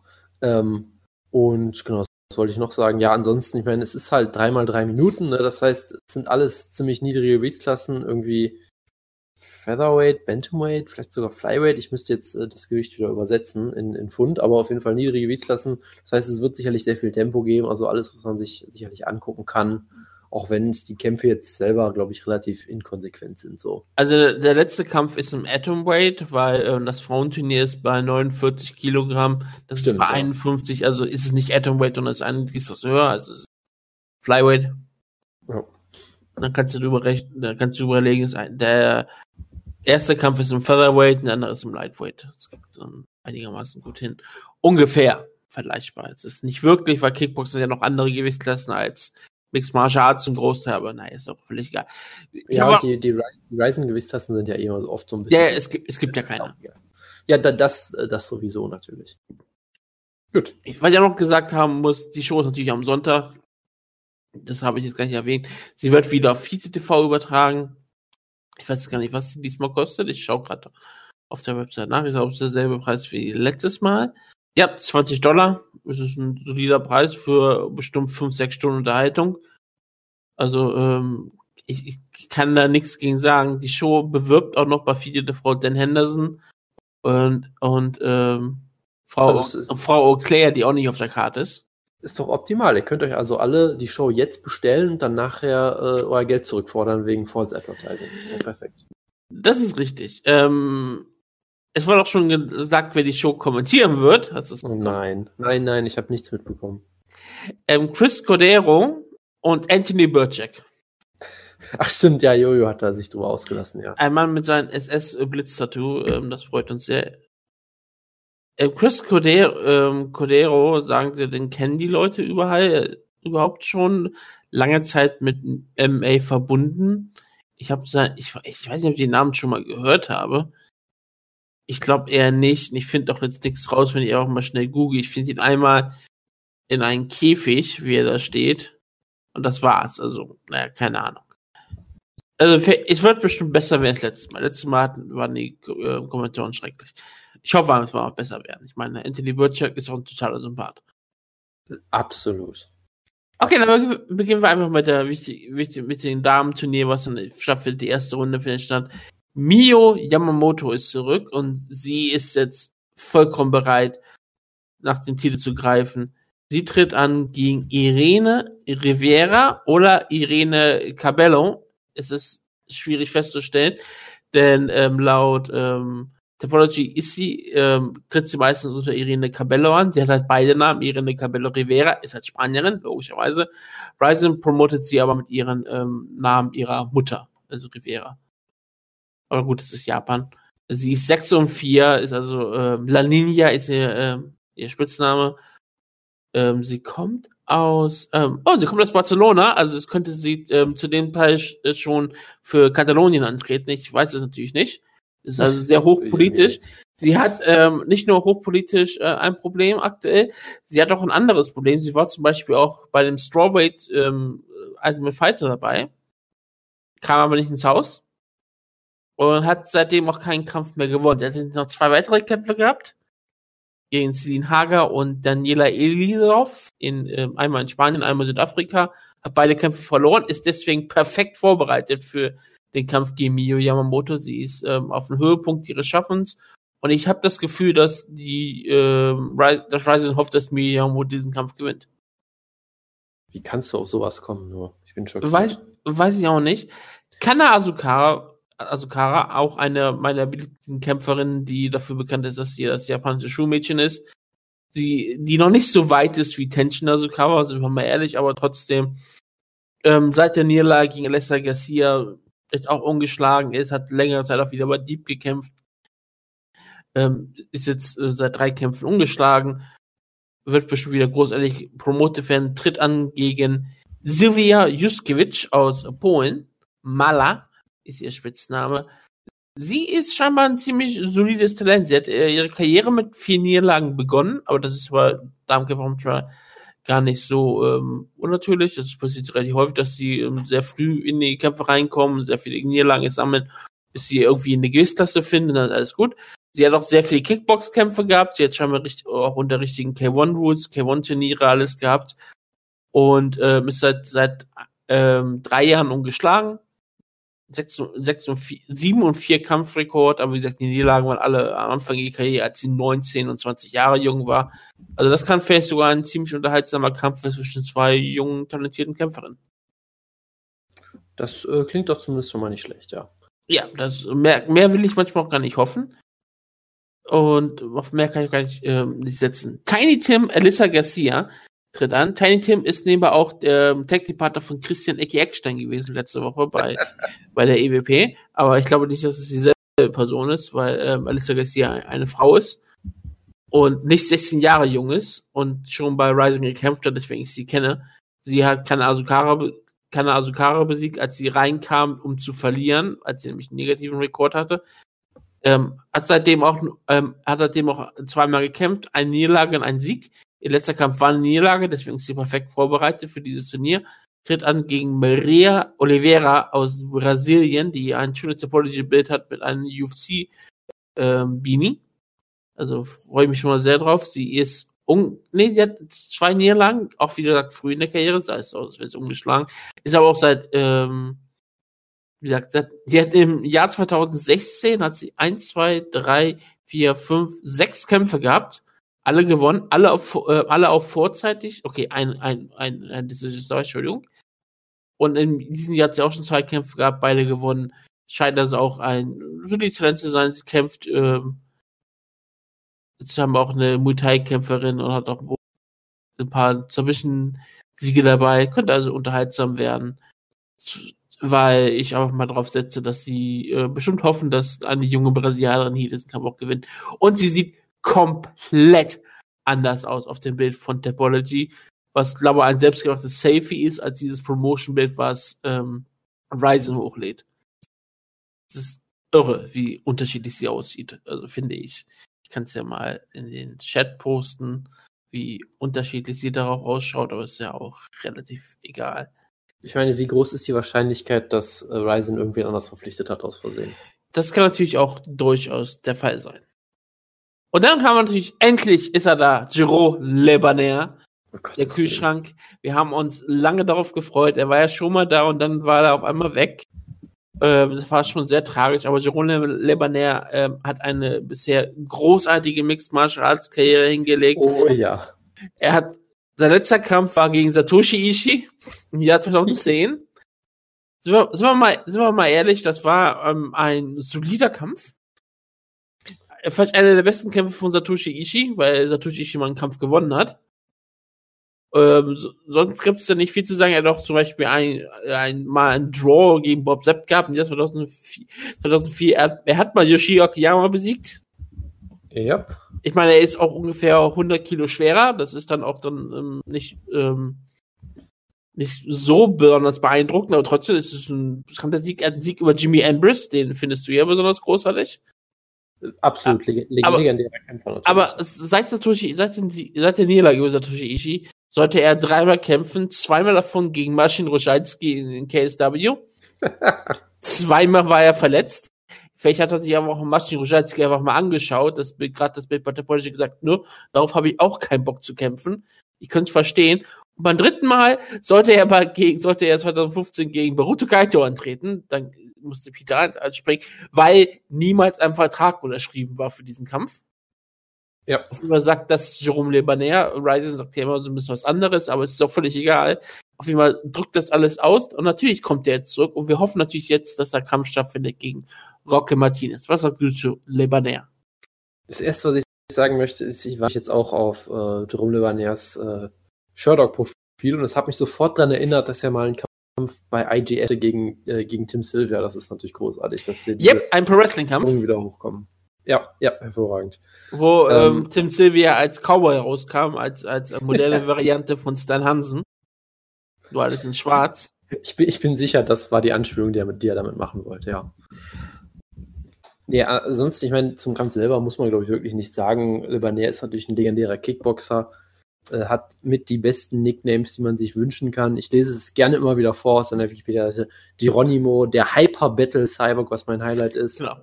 K1 No Bancho, Golden Left, The Hard Hitting, The Bulldog of Normandy. Also das ist, das ist einfach hervorragend. Natürlich ein legendärer K1-Kämpfer aus der glorreichen Ära in den, in den 90ern. Dass er immer noch kämpft, ist vielleicht auch nicht wirklich schön. Das würde man sich eigentlich nicht wünschen. Gerade wenn man weiß, was, was bei ihm alles schon kaputt ist, nämlich, äh, ich glaube, alles. Ja. Ähm, aber ja, das ist halt äh, Kampfsport, leider das ist leider Kampfsport oder zum Glück ist es Kampfsport. Sind wir mal ganz ehrlich. Ich meine, es ist ein Kampf gegen Roque Martinez. Roque Martinez ist die Nummer drei Südkoreas. Er kommt aus Guam. Das klingt alles sehr plausibel, ja. Irgendeiner deiner, einer deiner Lieblingskämpfer aus Guam? Äh, Ähm, ist oh Gott, wer, wer war's denn? Äh, Ähm, äh, was? du hast doch irgendeinen einen deiner Lieblings-Submission-Kämpfer, der auch bei der UFC war und da gefloppt ist. Kann der nicht aus Ähm? Ich komme auf seinen Namen jetzt gerade nicht. Ich weiß gerade nicht, wen du meinst. Äh, kann ich schnell googeln. Red, red, red mal über den Kampf noch ein bisschen. Äh, ja, ich weiß nicht, was ich sonst zu diesem Kampf sagen soll, ehrlich gesagt. Ähm, Okay, ist ich. Ja, hast du was? ja, äh, ich habe verwechselt. Ähm, aus Guam kommt John Tuck. Einer Das meiner ist der- Lieblingskämpfer auf Das jeden ist Fall. der ja. Super, das ist der Super Saiyan, aber den meinte ich. Ist doch egal. Ähm. Gott, wie, wie, Gott, wie hieß der Kerl, der auch, glaube ich, mal gegen BJ Penn oder George Champion getreten ist? Auch aus irgendeiner Insel. BJ Penn? Ivan Hawaii? Menjivar. Ach so, ja, Salvador. El Salvador, genau. Entschuldigung, das Ja. ist sogar noch die falsche Seite. Ist egal. Kann passieren. Es ist aber überhaupt eine Insel. Ich, nee, es ist ja keine Insel, es ist ein Staat. Hier bekloppt die gerade. Es ist Mitte, es ist Mitte Amerika. Hat alles nicht so ganz gepasst, aber kann schon passieren. Deswegen, ich, ich habe irgendwie gedacht, Ivan Ventura kommt von, war, war der Kämpfer aus Guam. Ich weiß gar nicht, warum ich jetzt irgendwie dachte, dass er aus Guam kam. Ich wusste, ich, ich wusste, er kommt aus irgendein bekloppten Land, was keine Sau sonst normalerweise kennt. Ich habe irgendwie gedacht, das ist Guam. Aber nee, es ist El Salvador und das ist ein Staat in Mittelamerika. Hätte ich auch- ich auch noch aus dem Kopf eigentlich hin, deswegen war ich gerade komplett verwirrt. Ist ja auch völlig egal. Ähm, Jerome gegen Rock Martinez, es wird auf jeden Fall glorreich, denn es ist offiziell im Schwergewicht, aber wir wissen doch beide, die werden beide über 120 Kilo wiegen und voll auf Drogen sein. Es gibt keine Gewichtsklassen, dachte ich. Ja, Eben. sag ich doch. Ja, also, ist doch alles Ja. Problem. Ersten Yamamoto ist zurück. Ganz kurz, eine Sache möchte ich auch noch erwähnen bei der Sache, nämlich äh, es gibt danach eine Intermission, denn aus irgendeinem Grund gibt es bei dieser Show sage und schreibe drei Intermissions. Ich weiß nicht genau, was Ryzen vorhat. Das ist Ähm, besorgniserregend. Pausen vermute ich aber mal. Ja, aber das, der, der Standard ist doch meistens eigentlich nur eine. Deshalb Eine wundert mich schon, dass es drei gibt auf einmal. Was vielleicht auch einfach daran liegt, dass es 16 verdammte Kämpfe gibt, aber gut. Das, das ist richtig. Es, die werden notwendig sein. Ersten Yamamoto ist zurück. Er hatte äh, vor kurzem sogar einen Kampf in den Vereinigten Staaten gehabt, was ich gar nicht gewusst habe. Ja. Gegen Jesse Rogge äh, hat er gewonnen per TKO, weil sich Jesse Rogge verletzt hat. Ich weiß nicht, ob er die Verletzung hinzugefügt hat oder ob es eine äh, andere Verletzung war. Es war aber King of the Cage. Firestarter. Also es war, es, es, es war eine Doctor Stoppage und Cecil Peoples war der Ref, von daher bin ich sicher, dass da alles mit rechten Dingen zugeht. Okay, also ähm, auf jeden Fall ist er aktiv und er hat auch scheinbar sich woanders mal versucht zu kämpfen, finde ich gut. Es ist auch gut, dass er mal einen etwas leichteren Kampf bekommt. Ich meine, seine restliche Karriere ist ja Kron Gracie, Kitsimon Saiga und Hideo Tokoro, wovon er einen Kampf gewonnen hat gegen Saiga. Also, das sind ja auch gute Kämpfer. Jetzt kämpft er gegen ein portugiesisches Mixed Martial Arts Talent, der auch 6 und 1 ist. Also, ich, vermute mal, es ist eine ganz andere ähm, Welt als ein Hideo Tokoro oder Kron Gracie, klar, logisch. Aber es zeigt schon, dass ähm, Ryzen auch sagt, okay, wir stellen ihn tr- trotzdem nicht gegen irgendwelche einfachen Leute, sondern auch gegen irgendwelche talentierten Kämpfer und schauen einfach, was passiert. Und es ist auch so typisch Jap japanisch, dass man irgendwelche, in Anführungsstrichen für, gerade für den Japaner und auch für den normalen Mixed Martial Arts Fan, exotische Kämpfer wie aus Portugal. Man schaut die portugiesische Szene sich an, außer japanische Promoter, wenn sie irgendwelche Kämpfer wollen. Er hat seit zwei Jahren nicht gekämpft, hatte mehrere Kämpfe abgesagt. Ich stehe natürlich nicht, warum. Ich vermute mal, ähm, ist bestimmt äh, Verletzung, was auch immer. Ist er zurück und ich bin da, ich bin da wirklich mal gespannt, weil das sind so mit so die Gründe, warum ich ähm, japanisches Mixed Martial Arts liebe, weil sie halt solche Kämpfe rausholen, wie Maniel, ähm, ich vermute mal, das ist portugiesisch für Prodigy KP. Ja, also ich meine, ersten Yamamoto wirkt ja durchaus, ähm, durchaus wie ein Naturtalent eigentlich, der schon, schon auf einem guten Niveau war und gut verstanden hat, was diesen Sport auszeichnet, so ein bisschen. Auch äh, äh, irgendwie für mich schon erfahrener wirkte, als er es eigentlich sein sollte. Ja, gerade, ich weiß gar nicht, welchen Kampf das war. Ähm, ähm, Nee, jetzt verwechsel ich gerade. Ist ja auch egal. Auf jeden Fall, er, er, wirkte für mich schon wie jemand, der das eigentlich äh, schon, genau, gegen Kiesemon Zeiger war das, glaube ich, stimmt, wo er jedes Mal, wenn er hart getroffen wurde, immer so sagt, nee, nee, war nix, hast mich nicht getroffen. Also das, was ja. MMA-Kämpfer erst lange, lange lernen müssen, um dann alle zu machen, was natürlich meistens nicht funktioniert, aber er wirkt halt schon wie so ein, wie so jemand, der schon jahrelang kämpft und alle Tricks irgendwie schon kennt. Das fand ich immer damals sehr, sehr lustig. Und er ist natürlich noch unfassbar jung, er ist ein talentierter Ringer Natürlich fehlt ihm dann noch sehr viel, weil er halt 21 erst ist. Ja? Aber äh, er schien mir durchaus talentiert zu sein, kommt natürlich aus dieser Familie, was sowohl ein Segen als auch ein Fluch sein kann. Fluch dahingehend, dass er halt von Anfang an solche Gegner vorgesetzt bekommt. Ähm, aber vermutlich hat er dann auch. Und, und Segen dafür, dass Kit Yamamoto wieder äh, in der Arena sein wird und eine Kamera auf ihn sein wird. Genau. Das ist genau. immer gut. Genau, und der kriegt ja sich, vermutlich hat er auch die Ressourcen, damit ordentlich trainieren zu können und all solche Geschichten. Ich hoffe, dass Aber diesmal endlich Hideo Toko rauskommt mit einem Stuhl und verprügelt ähm, Kit Yamamoto, um eine Fehde aufzubauen für den Dezember. Ja, also, also da, da warte ich auch noch äh, sehnsüchtig drauf. Ganz, ganz sehnsüchtig. Kommen wir zu exotischen Kämpfern. Äh, nehmen wir, der Kampf findet im, im, im Flyweight Grand Prix statt. Er ist ein Jahrhundert gegen eine KP. Auch im ähm, Flyweight ähm, Grand Prix. Kevin Peteschi, The Machine Gun aus Fra äh, Frankreich, ähm, ein Kämpfer mit einem 12 3 Rekord, auch seit längerer Zeit umgeschlagen. Hat zum Beispiel einen, hat schon einen Kampf gegen Robert Whiteford gehabt und verloren, aber naja, wahrscheinlich auch noch ein französischer Kämpfer. Da gibt es ja aktuell viele Kämpfer, die hart promotet werden. Gerade in dieser Sendung gibt es ja einen französischen Kämpfer. Ich weiß noch nicht, wie der Kampf ausgegangen ist. Ich bin ähm, sehr gespannt drauf. Ähm, Jae-Hoon Moon ist ein Gegner Moment, aus Moment, Südkorea. Moment, ganz kurz, du weißt noch nicht, wie der Kampf ausgegangen ist. Du hast doch gerade schon das Review gemacht mit Jojo. Richtig, so wie Zeit funktioniert. Das ist sehr spannend.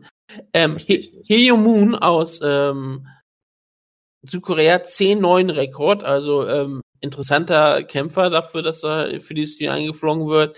Road FC Veteran, meist mit Sieg, Niederlage, Sieg, Niederlage, Sieg, Niederlage. Scheinbar nichts Besonderes, aber was hast du zu sagen für ähm, Korea hier? Du bist unser Korea-Beauftragter. Ähm, ich habe dazu weiter nichts zu sagen, weil äh, es ist Road FC, es ist die falsche koreanische Promotion natürlich. Damit. Dann haben wir Shintaro Ishiwatari gegen Akmev Muskaev. Muskaev ist 5-0 unbesiegt, ähm, kämpft aus St. Petersburg.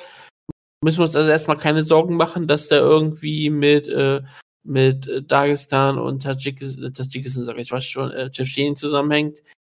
Ähm, ich habe auch mal eine Hoffnung, dass da mal nichts passiert. Das wäre auch mal ganz schön. Er ist 5-0 unbesiegt und keiner weiß, wie alt er ist. Das ist schon mal eine gute Sache.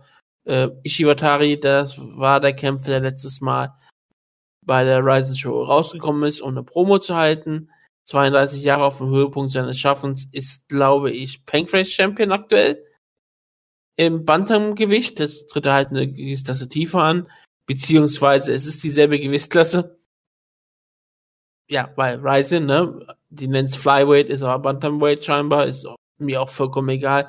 Hält solche so Siege über Kämpfer wie Jonathan Brookings, hat auch eine Niederlage gegen Brookings, hat so wettgemacht, hat er schon mal gegen äh, Kyoji Gucci gekämpft und logischerweise verloren.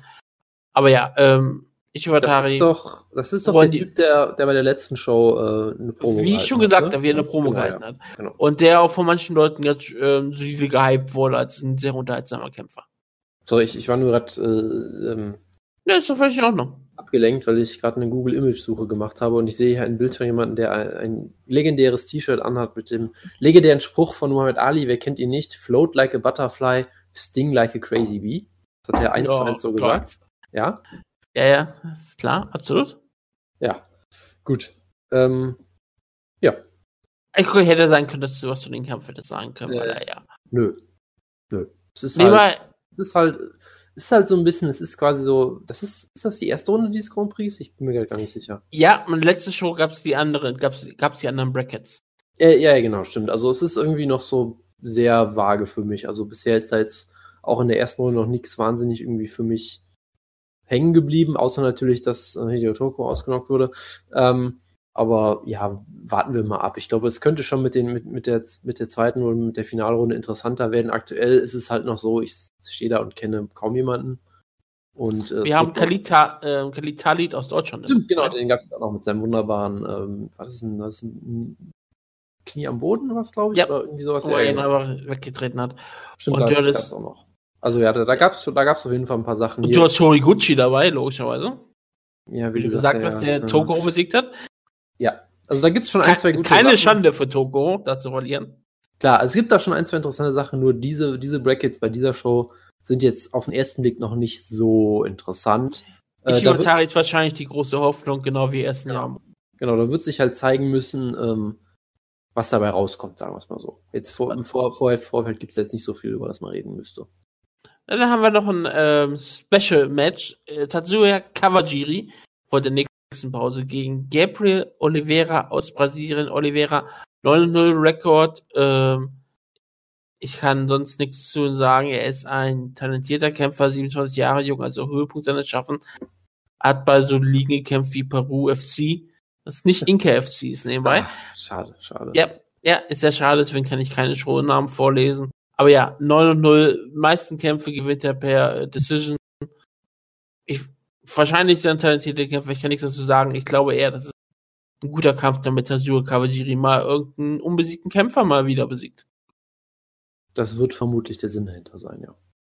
Aber Kawajiri kann man sich mal anschauen, da ist ja kein Problem mit. Klar.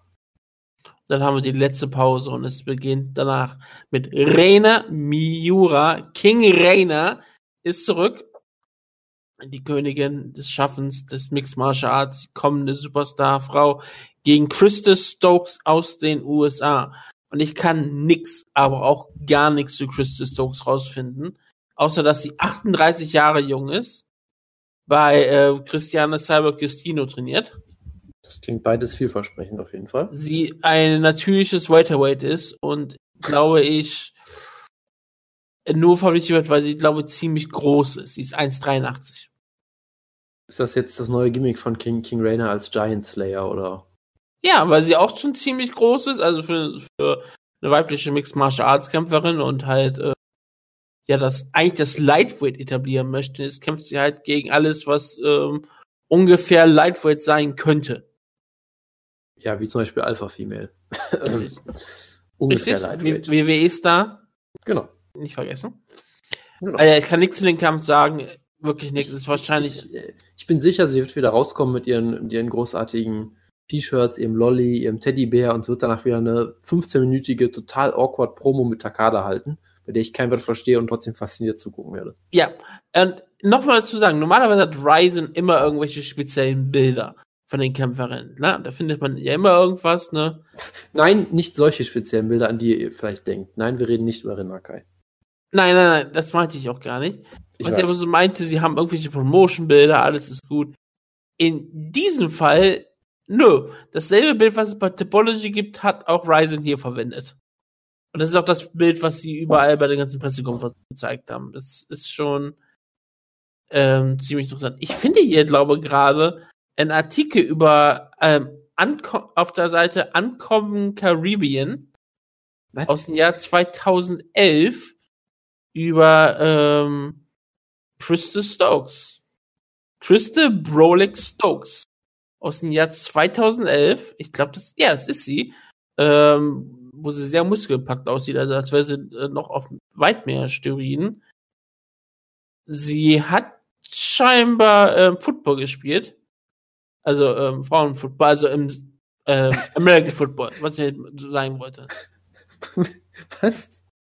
Frauen American Football, also so. Ja. Sie hat nicht in der NFL gespielt, willst du mir sagen? Und sie hat auch nicht ähm, Lingerie, Lingerie Football gespielt. Ach so, das, äh, ja, okay. Und sie hat sehr viele Probleme gehabt, Kämpfe zu bekommen als Amateurkämpferin, weil die meisten Kämpferinnen haben Bilder von ihr gesehen oder haben sie gesehen und gesagt, gegen die kämpfe ich nicht. Weil sie halt so ähm, unfassbar brutal aussieht. Und sie kommt aus Barbados. Diesmal. Ist doch interessant. Es ist interessant, was ich so alles rausfinden kann. Ich finde sogar ein YouTube-Video über Krista Stokes hier. Wie sie interviewt wird. Aber egal. Ähm, ist, ist nicht wirklich wichtig. King Rainer wird den Kampf gewinnen. Kommen wir zu einem anderen Kampf. Darüber haben wir vor kurzem in der News-Ecke gesprochen. Akio Wiki Nishiura gegen Andy Sauer. Jonas. Genau, und äh, es ist ein MMA-Kampf, was natürlich interessant ist, weil Andy Sauer natürlich legendärer Kickboxer und auch Shootboxer natürlich, ähm, dessen ja MMA-Debüt oder Karriere bisher so durchwachsen lief, sagen wir mal. Äh, sie haben halt ein bisschen versucht, ihn so, sag ich mal, aus der Versenkung zu holen. Ich weiß gar nicht, ob er im Kickboxen überhaupt noch aktiv war. Ähm, und es lief halt, naja, ne, er hat halt, ähm, äh, was, Genotsu, ja, ne? Er hat Genotsu, glaube ich, Ja. ziemlich zerstört. Genau in seinem Debüt sah er sehr gut aus, halt gegen einen anderen Kickboxer. Da haben sie gesagt, hey, lass uns mal Darren, Darren Cruikshank stellen, der äh, strikt ja auch gerne, hat ja natürlich sofort zu Boden genommen und getappt. Natürlich. Dann haben sie ihn gegen einen olympischen Ringer gestellt, den natürlich zu Boden genommen und getappt hat. Ja, okay, hätte man drauf kommen können. Also typisches Japan-Booking. Und jetzt hat er halt äh, einen Aufbaukampf, nennen wir es mal, gekriegt. In, das haben wir auch schon besprochen. Ich glaube, es war sogar in Holland. Hat da per Armbar gewonnen gegen irgendjemanden, den man nicht kennen muss, glaube ich. Ähm, genau, und äh, ist jetzt hier wieder zurück. Und ich meine, äh, Akio Wiki Nishiura kann man kennen, auch äh, als, als Striker vor allem. Ich weiß gar nicht, ob er auch im, ich glaube, er hat auch im, im K1 gekämpft. Ähm, Ist ein Crazy-Kämpfer, das weiß ich noch. ja, das äh, sicherlich richtig. Und äh, passend dazu hat natürlich Hideo Toko mal ausgenockt, wie es so viele Leute gemacht haben. Ähm, aber ja, ist halt ein durchaus nicht ganz unbekannter ja, Actionfighter im Prinzip so in der japanischen Szene. Äh, hat in vielen Organisationen halt schon gekämpft, in Dream, wie gesagt, gegen Toguro, Shuto, Deep und so weiter und so fort. Ja, er hat nur Niederlagen in Dream, außer ein Sieg über Hideo Das äh, spricht äh, für sich, würde ich sagen. Ähm, weil der Tudo Japan, also er ist halt schon durchaus länger dabei. Ähm, Ähm, also, er machte auch bei der Show mit äh, Road to UFC Japan, wo er gegen äh, Hiroto Ishihara verloren hat. In der zweiten Runde. Genau. Und er hat schon einen sehr interessanten Rekord. Ich meine, er hat halt MMA-Kämpfe. Er hat jetzt MMA-Kämpfe gegen äh, einen Kickboxer, Andy Sauer. Er hatte auch mal einen Kickbox-Kampf gegen einen MMA-Kämpfer, äh, nämlich Mitsuhiro Omigawa, der als Judo-Kämpfer vor allem bekannt ist, den er verloren hat. Also ist schon eine illustre Karriere, die er hier hatte. Hat auch im Shootboxing ein paar Mal gekämpft. Also ja, er ist halt, ist halt schon unterhaltsam. Er kann hart zuhauen. Ähm, und sie haben jetzt hier natürlich versucht, ihn gegen, gegen Andy Sauer gegen jemanden zu stellen, der zwar offiziell MMA-Kämpfer ist, aber vielleicht eine geringere Gefahr darstellt als halt jemand, der richtig gut ringen kann. Und hoffen halt so ein bisschen vermutlich, dass Wiki jetzt mit ihm strikt. Ich habe da immer noch so gewisse äh, Skepsis dran, äh, weil ich vermute, er wird das eine Minute lang machen, dann merken, oh, Andy Sauer ist gut im Stand. Ich werde vielleicht doch mal versuchen, ihn zu Boden zu nehmen. Und dann ist halt die Frage, ob Andy Sauer ähm, Skö Saki nachgemacht hat und lange genug seinen Sprawl und seine Underhooks trainiert hat, um das abzuwehren. Und äh, darauf kann man, denke ich, gespannt sein. Wenn es im Stand bleibt, wird sicherlich sehr unterhaltsam. Ansonsten könnte es auch sehr äh, deprimierend werden, wenn Wiki einfach auf Andy Sauer drauflegt und ihn am Ende vielleicht sogar nicht finishen kann oder so. Boah, das das wäre wär wirklich traurig. Aber ja, Andy Sauer, ich verspreche immer noch große Unterhaltung. Wär, wenn er nämlich Mixed Martial Arts betreibt, hat er eigentlich mit das beste Striking, was du dir vorstellen kannst. Ist ein unfassbarer Kickboxer. Ich freue mich Ja. sehr. Er Und Wutke, äh, apropos traurig, da wollte ich jetzt die Überleitung mit direkt mitmachen, aber du wolltest doch noch was sagen zu dem Kampf. Ja, ganz, ganz kurz. Ähm, er hat auch vor kurzem noch einen Kampf gehabt in, in Holland gegen Masundo Masaru Lunda. Der hat er per Armlock besiegt im Mai. Er ist also perfekt vorbereitet auf den Chiura, damit der Kampf nicht so traurig wird. Kann man, denke ich, von ausgehen, ja. Ich wollte dir jetzt die Überleitung geben, weil du sagtest, ich wollte extra nochmal extra noch mal traurig gesagt, damit Achso, wir eine Überleitung Ver. Ver Verzeihung, da, da stand ich wieder auf, dem- auf dem Schirm. Äh, ja, Kazushi Sakuraba gegen Frank Shamrock. Der Kampf. Das der, ewige Duell endlich zwischen uns beiden. Zwei unserer Der- absoluten Lieblingskämpfer. Der richtig heiße Shit, das Traummatch des Jahres 2001 oder wann auch immer. Ich weiß gar nicht mehr, wann es ein Traum Traummatch gewesen wäre. Ähm, ich müsste mal nachgucken. Die sind eigentlich aus einer, ähm, Shamrock ist ein bisschen, ein bisschen zu alt dafür. Er wäre Ja. so richtig so 98 so gewesen. Ja, das ist vielleicht für, das ist dann für Sakuraba halt irgendwie zu früh gewesen. ne? Genau. Von daher, äh, aber ja, 99, 2000 hätte man es schon machen. Ja, 9, 99, 2000 hätte man es ungefähr hinkriegen können. Aber das ist, glaube ich, wirklich mal so ein Match, was viele Leute sogar diskutiert haben. Und jetzt kriegen wir es natürlich 20 Jahre später als Grappling-Match, was auch sehr gut ist, dass sie nicht MMA machen. Da bin ich schon sehr froh drüber. Ähm, ich hätte ja auch fast eine Herzattacke gekriegt, als ich nur äh, hier, äh, als du mir gesagt hast, es gibt ein Breaking, ein big, großes Match-Announcement und dann hat irgendjemand in Discord die, dieses, dieses Banner gepostet und ich habe nur gesehen, Kazushi Sakuraba gegen Dan Henderson. Und wäre fast Ja. ein Koma gefallen. Und ich habe dich noch, äh, entschuldigt, nein, es ist ein Grappling-Kampf. Genau. Äh, aber ja, ich weiß nicht, was ich dazu sagen soll. Also, äh, Kazushi Sakuraba hat keine Knie, hat, Das ist Kein- gut, dann kann er nicht getappt werden. hat kein Gewebe, was seine Ohren noch an seinem Körper festhält, glaube ich. Ähm, Das ist Kann- gut, das wird keine Schmerzen, wenn er äh, dran gezogen wird. ist äh, sicherlich, äh, sicherlich richtig. Und äh, ich habe jetzt gerade zum Beispiel überlegt, ähm, äh, dass ich ja mal Sakuraba tatsächlich gegen Henzo Gracie gesehen habe bei diesem Metamoris-Match und dachte, ja, er, sah schon okay aus irgendwie, konnte sich auch nicht wirklich bewegen, es war halt dann ein Draw. Da fiel mir halt ein, das ist auch schon fucking drei Jahre her, das war November 2014. Ja. Ja.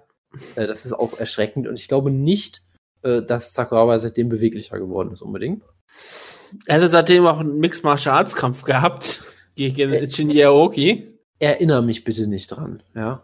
Sagen wir mal so, der, der Kampf lief nicht wirklich optimal für Kazushi Sakuraba. Das äh, kann man, denke ich, so festhalten, ja. Ähm, ansonsten hat er, ja, ich weiß auch nicht, was ich sonst noch sagen soll. Ich meine, er ist halt, er ist halt alt, er hatte halt diesen großartigen Grappling-Stil natürlich in seiner Hochzeit. Diese merkwürdige Mischung aus legitimem, legitimem Catch-Wrestling von Karl Gotch und Co. mit diesem Pro-Wrestling-Mindset und quasi dem Anti-Gracie-Stil, den er entwickelt hat, das war schon sehr, sehr faszinierend. Aber äh, was soll ich dazu sagen? Also es ist, er ist halt vollkommen alt und kaputt. Das, das Glück, was er halt hat, ist, dass Frank Shamrock ebenfalls alt und kaputt ist. Äh, und ich weiß nicht, ob der überhaupt irgendwas äh, kompetitiv gemacht hat in den letzten Jahrzehnten oder wann auch immer. Ich weiß nicht, wann das, das letzte Mal irgendwie aktiv war. Letztes Mal gekämpft hat er gegen Nick Diaz.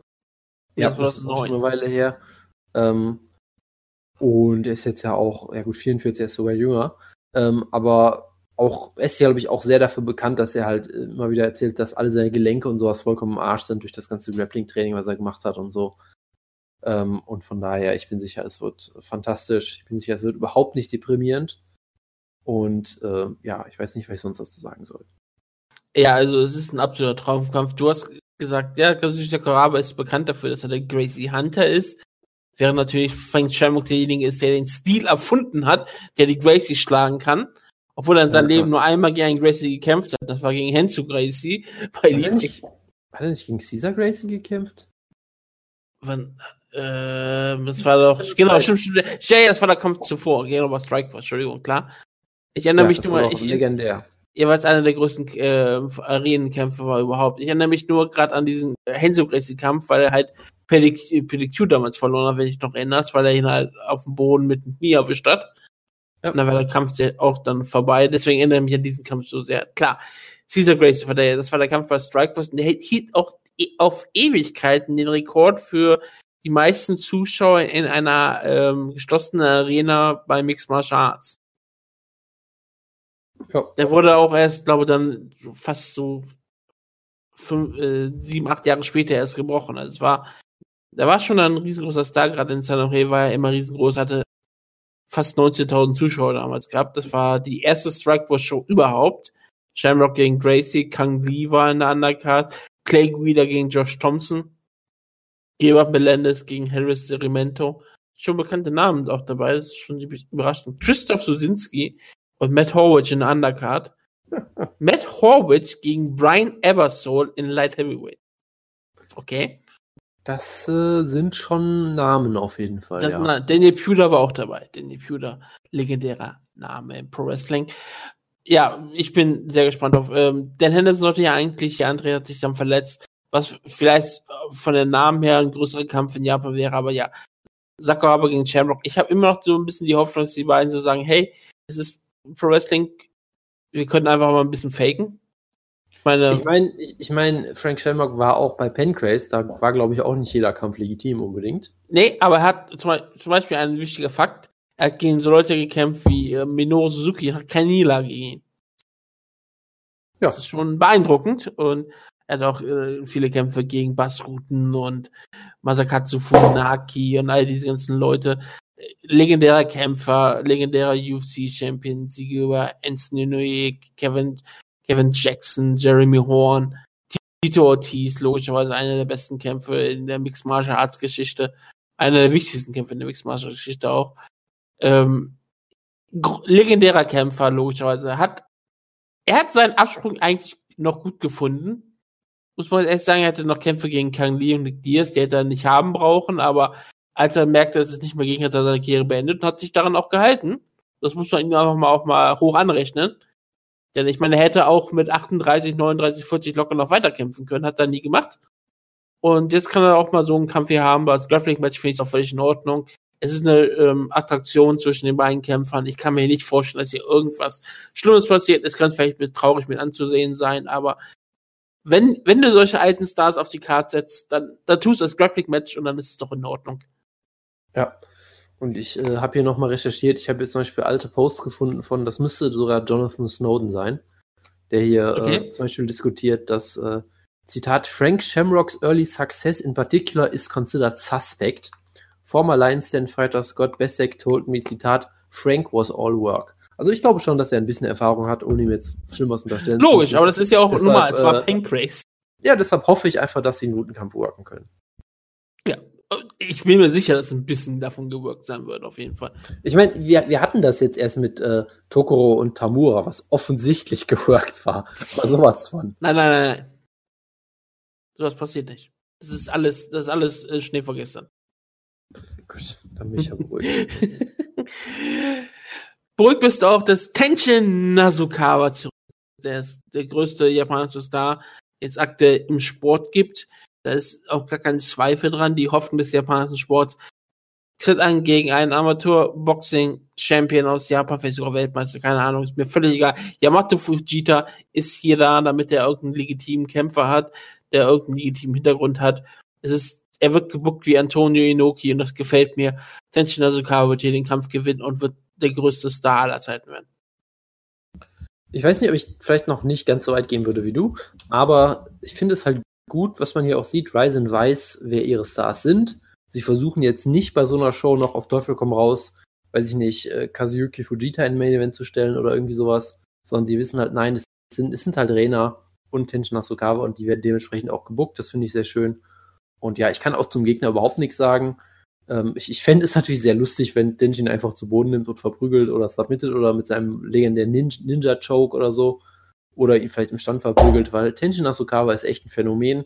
Ich weiß immer noch nicht so ganz, äh, was ich, sag ich mal, aus seiner MMA-Karriere mir denken soll. Weil es halt irgendwie immer noch, er wird halt gepusht mit 18 und macht zwei Kämpfe in zwei Tagen und alles irgendwie, äh, ich weiß immer nie so ganz, ob das wirklich gut äh, gehen wird. Ja, weil es immer noch typisch Japan ist, das heißt, irgendwann werden sie ihn viel zu schnell pushen und dann sagen, hey, wir stellen jetzt mal gegen, weiß ich auch nicht gegen wen und dann wird es irgendwie vermutlich schief gehen, aber bis dahin wird es, glaube ich, sehr unterhaltsam werden. Ich und bin mir da nicht sicher. Ich glaube, er wird sogar gegen die Leute gehen, die es aktuell schlecht aussieht. Ich glaube, er ist weiter, als die meisten Leute denken. Das ist halt, das ist halt das Ding. Das ist halt schwer zu beurteilen, gerade auch, ja. weil er natürlich aktuell noch hin und her wechselt äh, zwischen MMA und, und K1 und ähnlichem. Aber im Stand ist er halt unfassbar äh, spektakulär, ein unfassbar, unfassbares ja, Jahrhunderttalent scheinbar nach allem, was man, was man hört von Leuten, die sich mehr mit der Szene beschäftigen und was man halt auch sieht, von dem, wie er halt kämpft, weil es halt schon sehr offensichtlich ist, dass er halt ein spezielles Talent ist. Und deshalb bin ich hier sehr gespannt. Ich, ich freue mich wieder auf seine großartige Entrance-Musik, einer der besten im Sport. Und ich denke, er wird hier wieder äh, Okada-mäßig rauskommen und er wird auch hier zeigen, dass er der King of Sports ist und hier äh, wunderbar den Kampf gewinnen, sicherlich. Ja, also ich, äh, ich freue mich sehr drauf. Also Nanzukawa hat mich bisher immer unterhalten und der Entrance ist beeindruckend. ist einfach wirklich das Gesamtpaket. Er hat das, er hat das unfassbare Charisma. Er ist unfassbar unterhaltsam anzuschauen als Kämpfer. Da bleibt auch kein Zweifel dran. Der ist sehr talentiert. Wie, wie alt ist er jetzt? 20? Nee, warte. Ich, ich glaube, ich glaube, er ist gerade erst 19 geworden. Oder? Ja, 19. Ich, er ist 19 August geworden. Ich war mir gerade nicht mehr 100% sicher. Er ist 19 August geworden. Er ist wirklich äh, absolut talentiert und ich bin sehr gespannt darauf, was sie im nächsten Jahr mit ihm machen werden. Weil ich glaube auch noch in, in dieses Jahr, da war der Neujahrsshow, wird er, wird er ähm, einfach einen einfachen Kampf bekommen, aber sonst, ich glaube, ab nächsten Jahr wird er dann ernsthafte Gegner bekommen. Ich bin darauf sehr gespannt, wie es dann ausschaut. Aber ähm, kommen wir zum Main Event. Wie gesagt, wie du schon gesagt hast, ja, ähm, Ryzen bezieht sich nicht wirklich auf viele alte Stars mehr. Das haben wir am Anfang gemacht. Und klar, du hast dann noch, wie gesagt, Sakuraba und Frank Sherman auf der Karte, logischerweise. Aber halt nicht im Main Event, nicht, nicht im Fokus. Und selbst bei der letzten Show war es ja so, dass der Fokus mehr auf Horiguchi lag als auf Hideo Tokoro, das logischerweise ist, weil Gucci ein UFC-Star geworden ist. Aber ähm, Rising versucht ihre eigenes das stark, stark zu promoten. King Rainer ja auch einer davon. Und deswegen steht im Main Event nur Rainer gegen Annie Nijen oder Nguyen oder Nyen. Ist ja völlig egal. Die Crazy, Crazy, Crazian, wie ihr Nickname ja ist. Ja, genau. Cray Cray, the Crazian, die ja ähm, geholt wurde, um gegen ähm, Mio Yamamoto zu verlieren, dann aber gewonnen hat, aber ein großartiges, ähm, einen großartigen Kampf hatte, weil sie äh, diesen Stripper, ähm, äh, diesen Stripper-Tanz geführt hat und ähm, sie absolut unterhaltsam war. Ähm, ich fand sie total großartig. Sie ist jetzt leider nicht mehr unbesiegt. Sie hat zwar gegen Bi Mien gewonnen, aber danach hat sie noch weiter einen Kampf gehabt mit Atom Wade in, bei King of the Cage. Counter-Strike die Show. Da hat sie ihren Titel nun verloren gegen Melissa Sophia ähm, Karagian. Äh, Wie, ist der, wie ist der Name? Karagianis. Und ja, sie hat ein wunderbares Bild bei Topology noch mit dem Gürtel. Das werde ich auch nochmal in den Check reintun. Das ist ähm, traumhaft. Aber ja, Rena auch ein absolutes Gesamtpaket. Rena Beans. Ähm, sie ist wirklich, hat alles, was man braucht, um ein riesengroßer Star zu werden. Sie hat das Talent, sie hat Charisma, sie hat das Aussehen. Und ich glaube auch, dass ähm, sie hier mit Andy Nien ähm, den Boden aufwischen wird und den wichtigen Sieg feiert, um weiter eine Runde zu ziehen. Also, zwei Sachen wollte ich noch mal sagen. Erstens, äh, Andy Nguyen weiß auf jeden Fall, wie sie sich, glaube ich, für Japan richtig vermarktet. Sie war doch das, die, die mit diesem Cowboy-Outfit rausgekommen Ja, ist, oder? Und Ja, dann genau. hat die ganze Zeit tanzt und wie eine Stripperin. Das fand ich auch. Genau, genau. Und schau dir das Bild damals gepostet habe. Sie weiß, wie, wie sie sich vermarktet. Ja, ich, ich find, liebe vor allem gerade, dass, äh, wenn du sie googelst, kriegst du ihre, ihren Instagram-Page, wo sie ja dann auch äh, The Crazian TM hat. Also ich hoffe, dass sie wirklich ein Trademark auf den Nickname Crazian Ja, hat. Das finde ich, finde ich natürlich sehr großartig. Ich finde auch großartig, dass sie ein Blue Belt ist unter Helson Gracie, von dem ich noch nie gehört habe, aber er ist sicherlich ein sehr guter Gracie. Äh, Helson. Äh, und ich liebe auch, äh, ich liebe einfach alles in ihrer Selbstvermarktung. Ich liebe auch, äh, ich muss dir das gerade mal schicken, diesen Banner auf ihrer Webseite, ist auch absolut traumhaft. Ähm, weil sie ja irgendwie vi- vietnamesische Wurzeln hat, glaube ich, und deshalb hat sie eine großartige Catchphrase. Ähm. Oh Gott. ja, Wo, ja, ich, ich, weiß, ich weiß gar nicht, wie man es richtig ausspricht. ja, Die aber auf jeden Furio- Fall, War der ähm, ja. Sie, sie weiß auf jeden Fall, wie man sich vermarktet und äh, sie hat da, glaube ich, bei Ryzen auch äh, die richtigen Partner für gefunden. Äh, von daher ist das doch ein, ein Match made in heaven, würde ich Ja, sagen. ist wirklich ein Match Rating. Wir haben- Ihr größtes Problem ist halt, dass sich für eine weibliche Kämpfer mit 35 etwas äh, erhöhtes Alter hat. Nehmen wir einer, ihr, einer ihrer Coaches ist Andrea Lee, die gerade frisch zur UFC kam. Mehr oder weniger. Ja. Oder kommen wird, ist ja jetzt eher die Sache. Finde ich interessant, dass sie äh, bei einer von ihren Coaches ist. Äh, vielleicht wird sie ja auch da sein, mit ihr rauskommen. Äh, wird spannend zu sehen, aber Arena, wie gesagt, riesengroß, äh, riesengroßer Star wird hier gewinnen. Aber Nien wird wahrscheinlich wieder bei Ryzen auftauchen, weil Da kann man sich, sie hat, sie, verlassen. sie hat ja. genau das gemacht, was man machen muss, um in Japan gebuckt zu werden. Sie hat sich ein, ich hat mir gerade einen Namen geschlagen, was immer sehr hilfreich ist.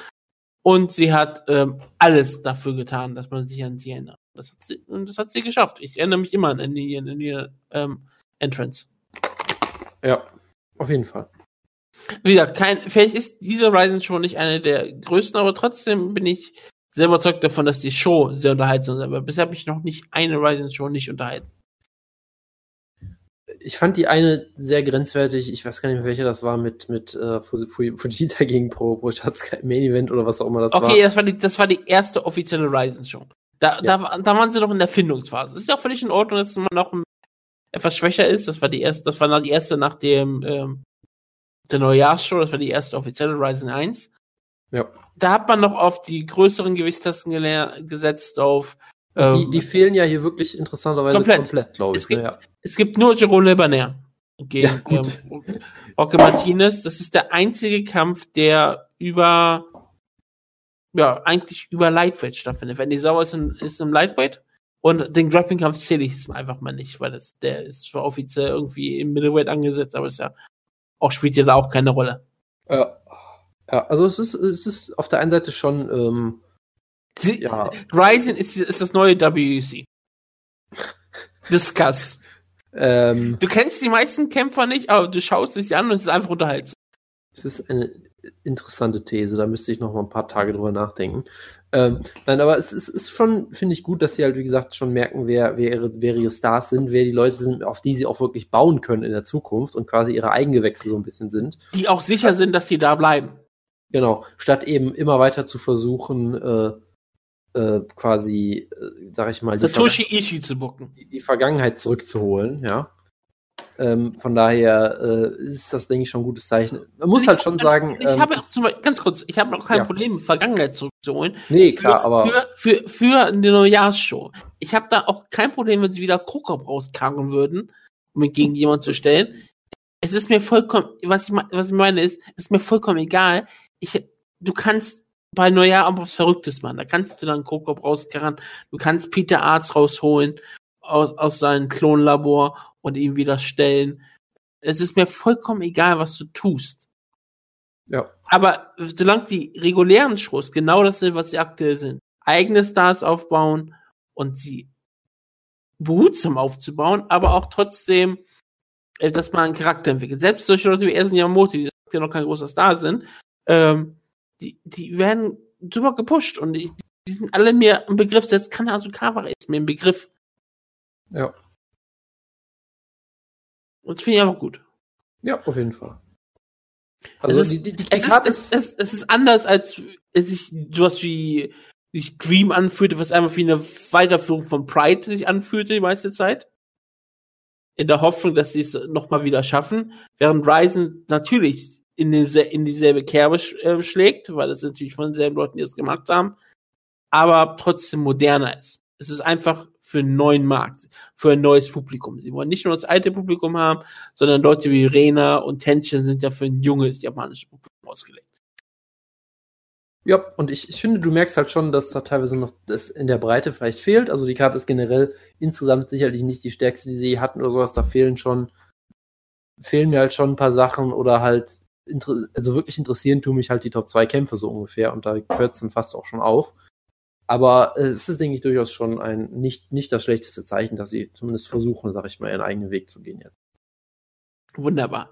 Und wir werden auch unseren eigenen Weg gehen, das werden wir dann machen. Ähm, das Review folgt dann wahrscheinlich am Sonntag oder Montag. Montag ist wahrscheinlich, aber wir schießen Sonntag noch nicht 100% aus, aber ähm, höchstwahrscheinlich am Montag nach der Landtagswahl werden, werden wir dann ähm, darüber sprechen und auch, ein, da gibt es auch ein UFC-Preview und all sowas. Aber das wird doch dann erstmal eine, eine letzte Folge mit Jonas sein, ne? Da, weil du bist ja dann in Urlaub. Ja, das klingt jetzt dramatischer, als es ist. Ja, du bist im Urlaub. Ich habe nicht Ja. gesagt, dass du weg bist, aber du bist erstmal Ja. wieder zwei, drei Wochen oder so ähm, nicht dabei. Korrekt. Vielleicht mache ich mal ein Road-Update oder so, mal schauen. Richtig, aber das ist ja dann für nächste Woche. Deswegen, dieser Tag ist noch fern. Jonas, verabschiede dich. Ähm, tschüss. Und wir sagen dann bis nächste Woche. Ciao, ciao. Ciao.